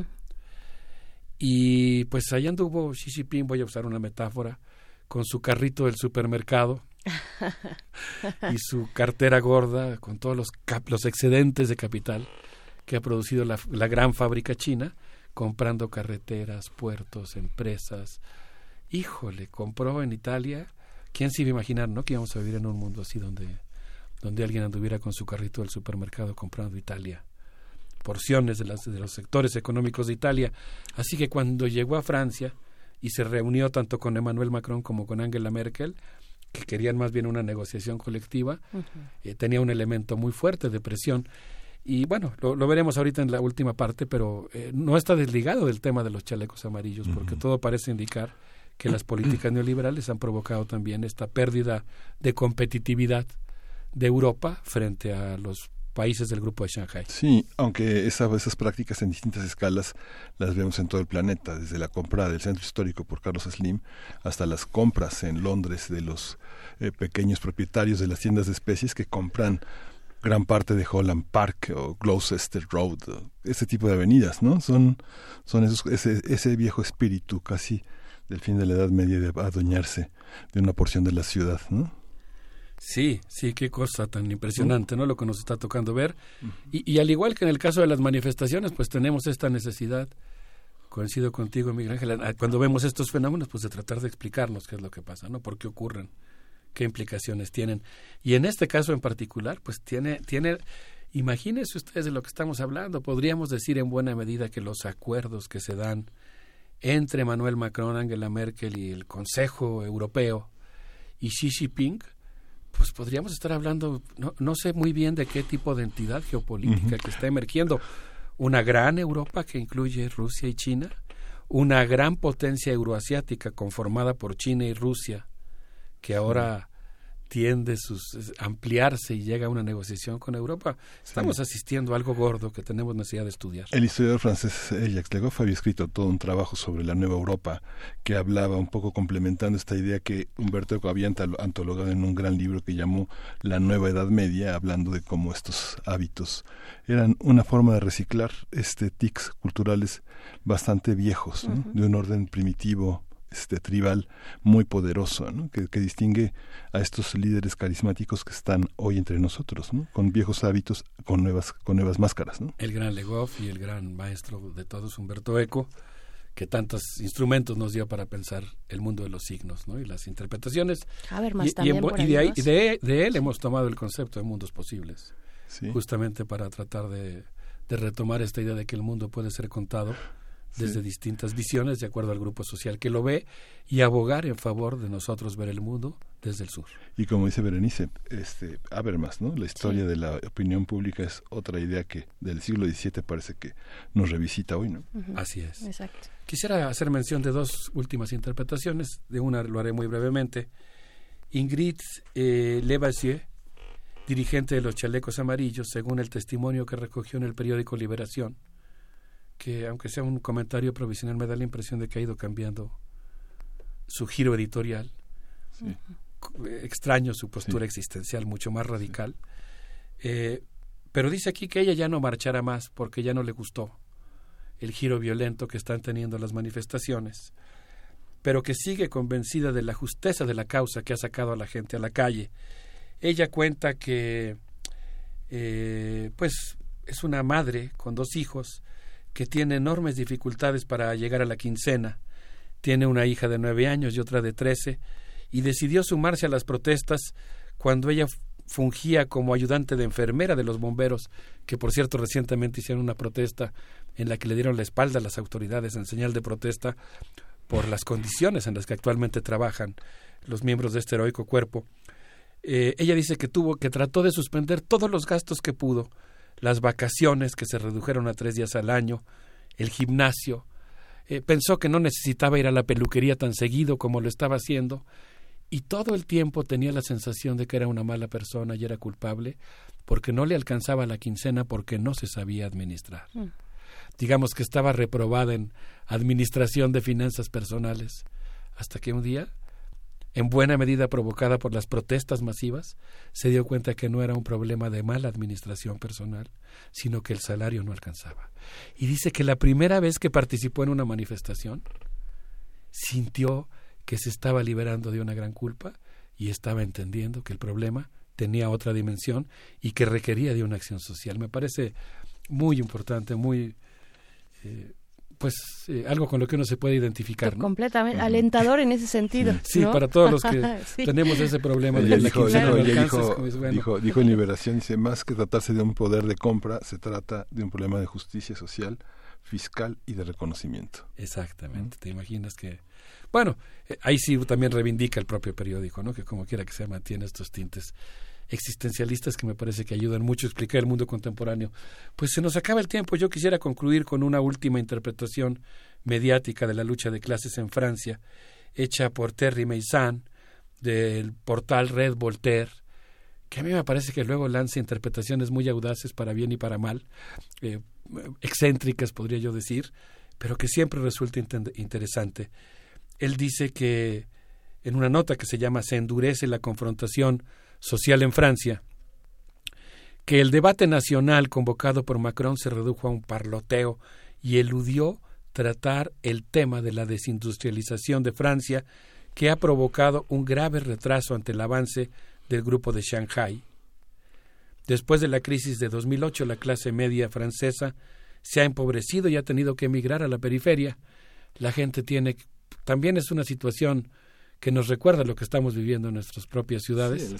el, hecho de la gente que se tiene que ir hasta las delegaciones que antes eran rurales en la Ciudad de México, ha ocurrido algo parecido en el caso de Francia y eso ha obligado a la gente a irse a vivir muy lejos del centro, lo cual provoca que necesiten del automóvil para poder viajar a París o a las principales ciudades y eso hace que necesiten llenar su tanque de gasolina, por lo que la medida adoptada por Macron camuflajeada de medida ecologista que aumentaba el impuesto para el cobro de la, compra de la gasolina, pues causó esta erupción social, esta irrupción. Eh, el movimiento acertó al evitar la conformación de una dirigencia clara, identificable, y pues eh, digamos que logró tomar una medida que evitó la cooptación. Algo que me llama mucho la atención de la interpretación de Terry Meissan es que él dice que el neoliberalismo ha tenido dos efectos muy importantes en Francia. El primero es que provocó una depauperación masiva, que es el fermento en el que se gestó el descontento popular. Un descontento popular que por el momento no se ha expresado como ocurrió, por ejemplo, con el descontento en Estados Unidos, no ha podido ser capitalizado como lo pretendía por la ultraderecha y por Le Pen. No quiere decir que no lo vaya a hacer en el futuro, ni tampoco quiere decir que se va a lograr consolidar. Eh, eh, digamos que la moneda está en el aire. Y el segundo efecto es que está provocando una pérdida de competitividad de Francia y de Europa en el mundo en una situación de aguda competencia interimperialista. Así que pues hay mucho que, pensar al respecto y pues eh, creo que tenemos una gran tarea de lectura enfrente. Sin duda, querido Alberto Betancourt, muchas gracias por pues compartirnos estos ángulos, eh, por generar, por, propiciar estas conversaciones necesarias. Doctor Alberto Betancourt, doctor en Historia, profesor de la Facultad de Filosofía y Letras de la UNAM y voz de los mundos posibles. Muchas gracias. Nos encontramos el próximo jueves. Gracias a ti, Berenice. Les quiero proponer que nos despidamos con todo un viaje musical. Noac de Sig, deseos obscuros, deseos nocturnos, con esto que se llama un viaje a la felicidad. A ver qué les parece la música francesa que ha acompañado al movimiento de los chalecos amarillos. Vamos.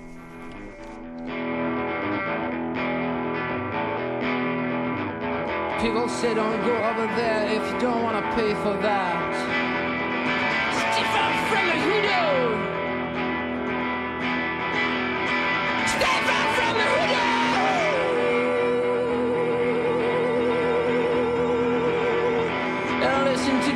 Whistle sound. Listen to the big whistle oh, sound. Listen to the big whistle oh, if you don't want to.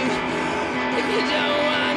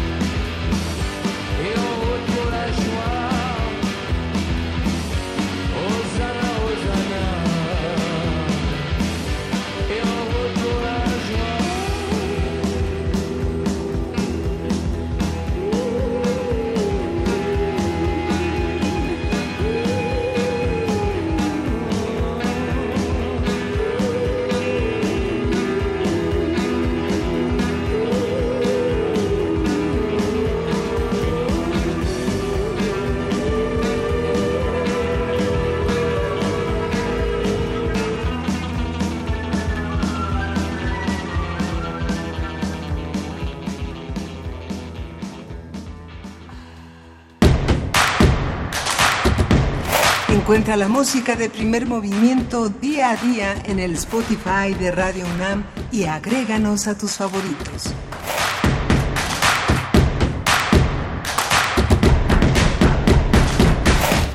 Y en los últimos minutos que nos quedan de esta emisión de primer movimiento, queremos invitarles a este concurso de espacios de aprendizaje y enseñanza de la comunidad UNAM. Y para hablar al respecto, para hacernos esta invitación, está en la línea el maestro Julio Prado, quien es coordinador de estrategias de enseñanza-aprendizaje de la Coordinación de Desarrollo Educativo e Innovación Curricular, la CODEIC, eh, de, la, de esta universidad. Él es matemático especializado en tecnologías de la educación e innovación educativa.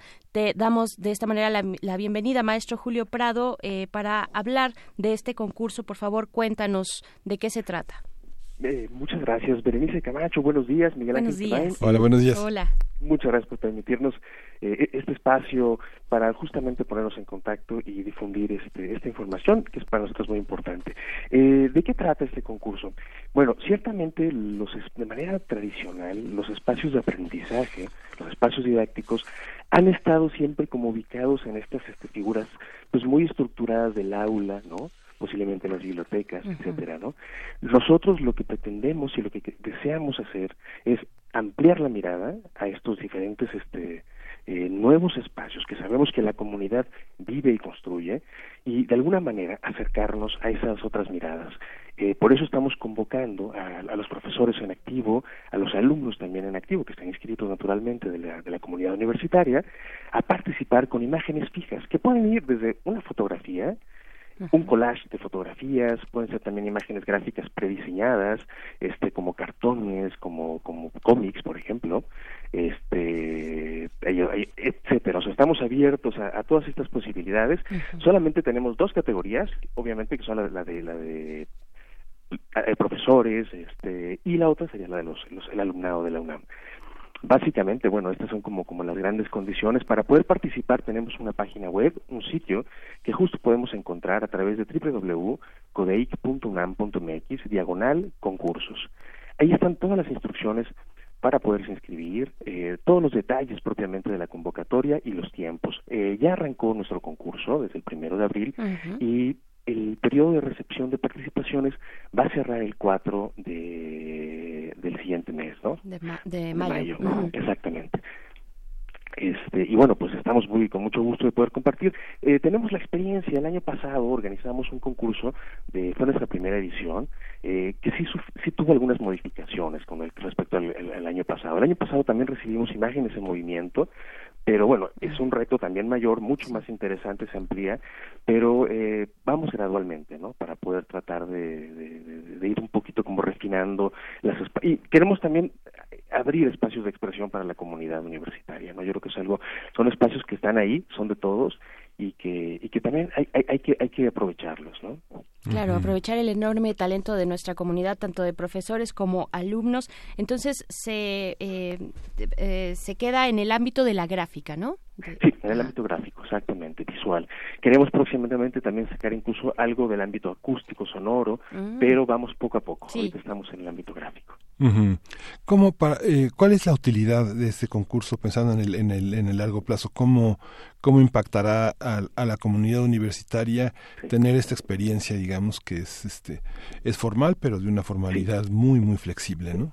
Claro, claro que sí. Pienso que en primera instancia está la, la, la gran oportunidad de, de, de, actualizar, resignificar para nosotros como observadores y también copartícipes de esta gran diversidad, o sea, como, como ser, como visibilizar, dar testimonio de esta diversidad y, y también muy puntualmente eh, poder entender y comprender cómo en estos espacios, ¿no?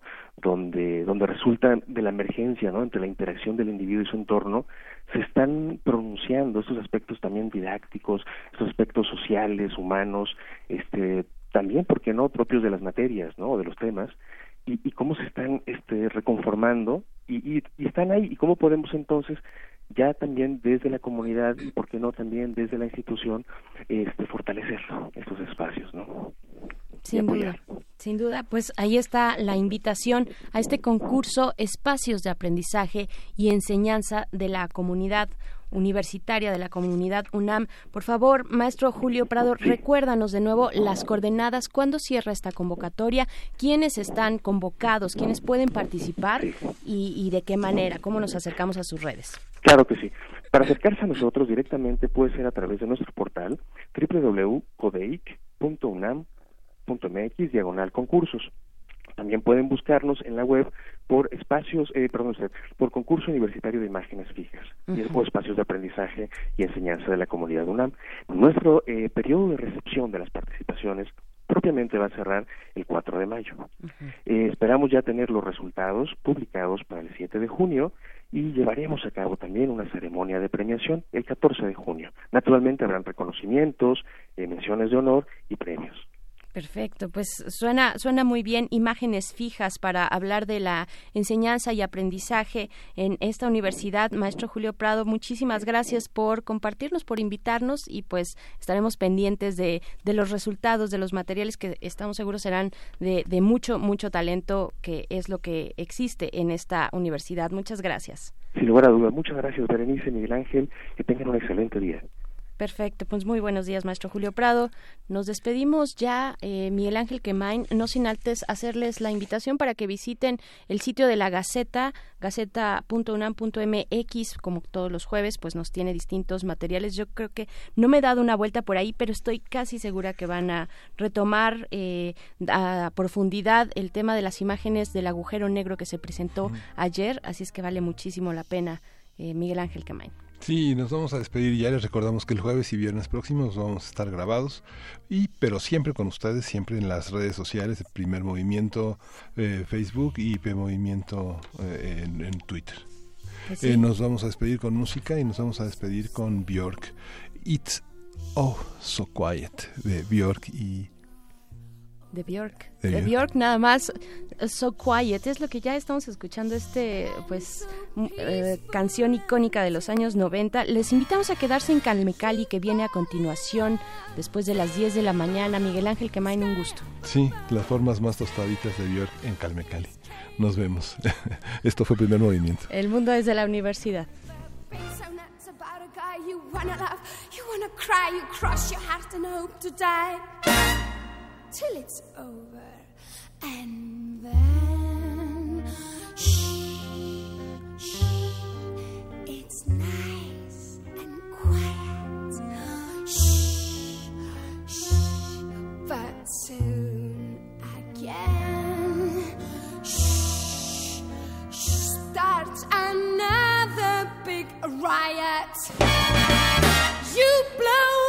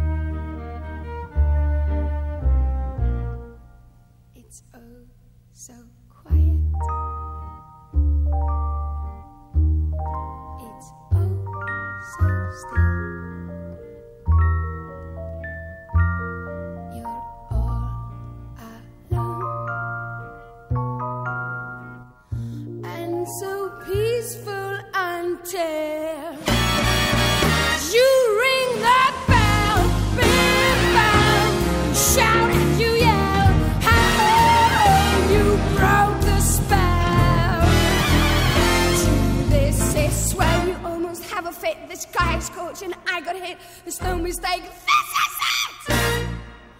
Till it's over, and then it's nice and quiet. Shh, shh, but soon again. Shh, starts another big riot.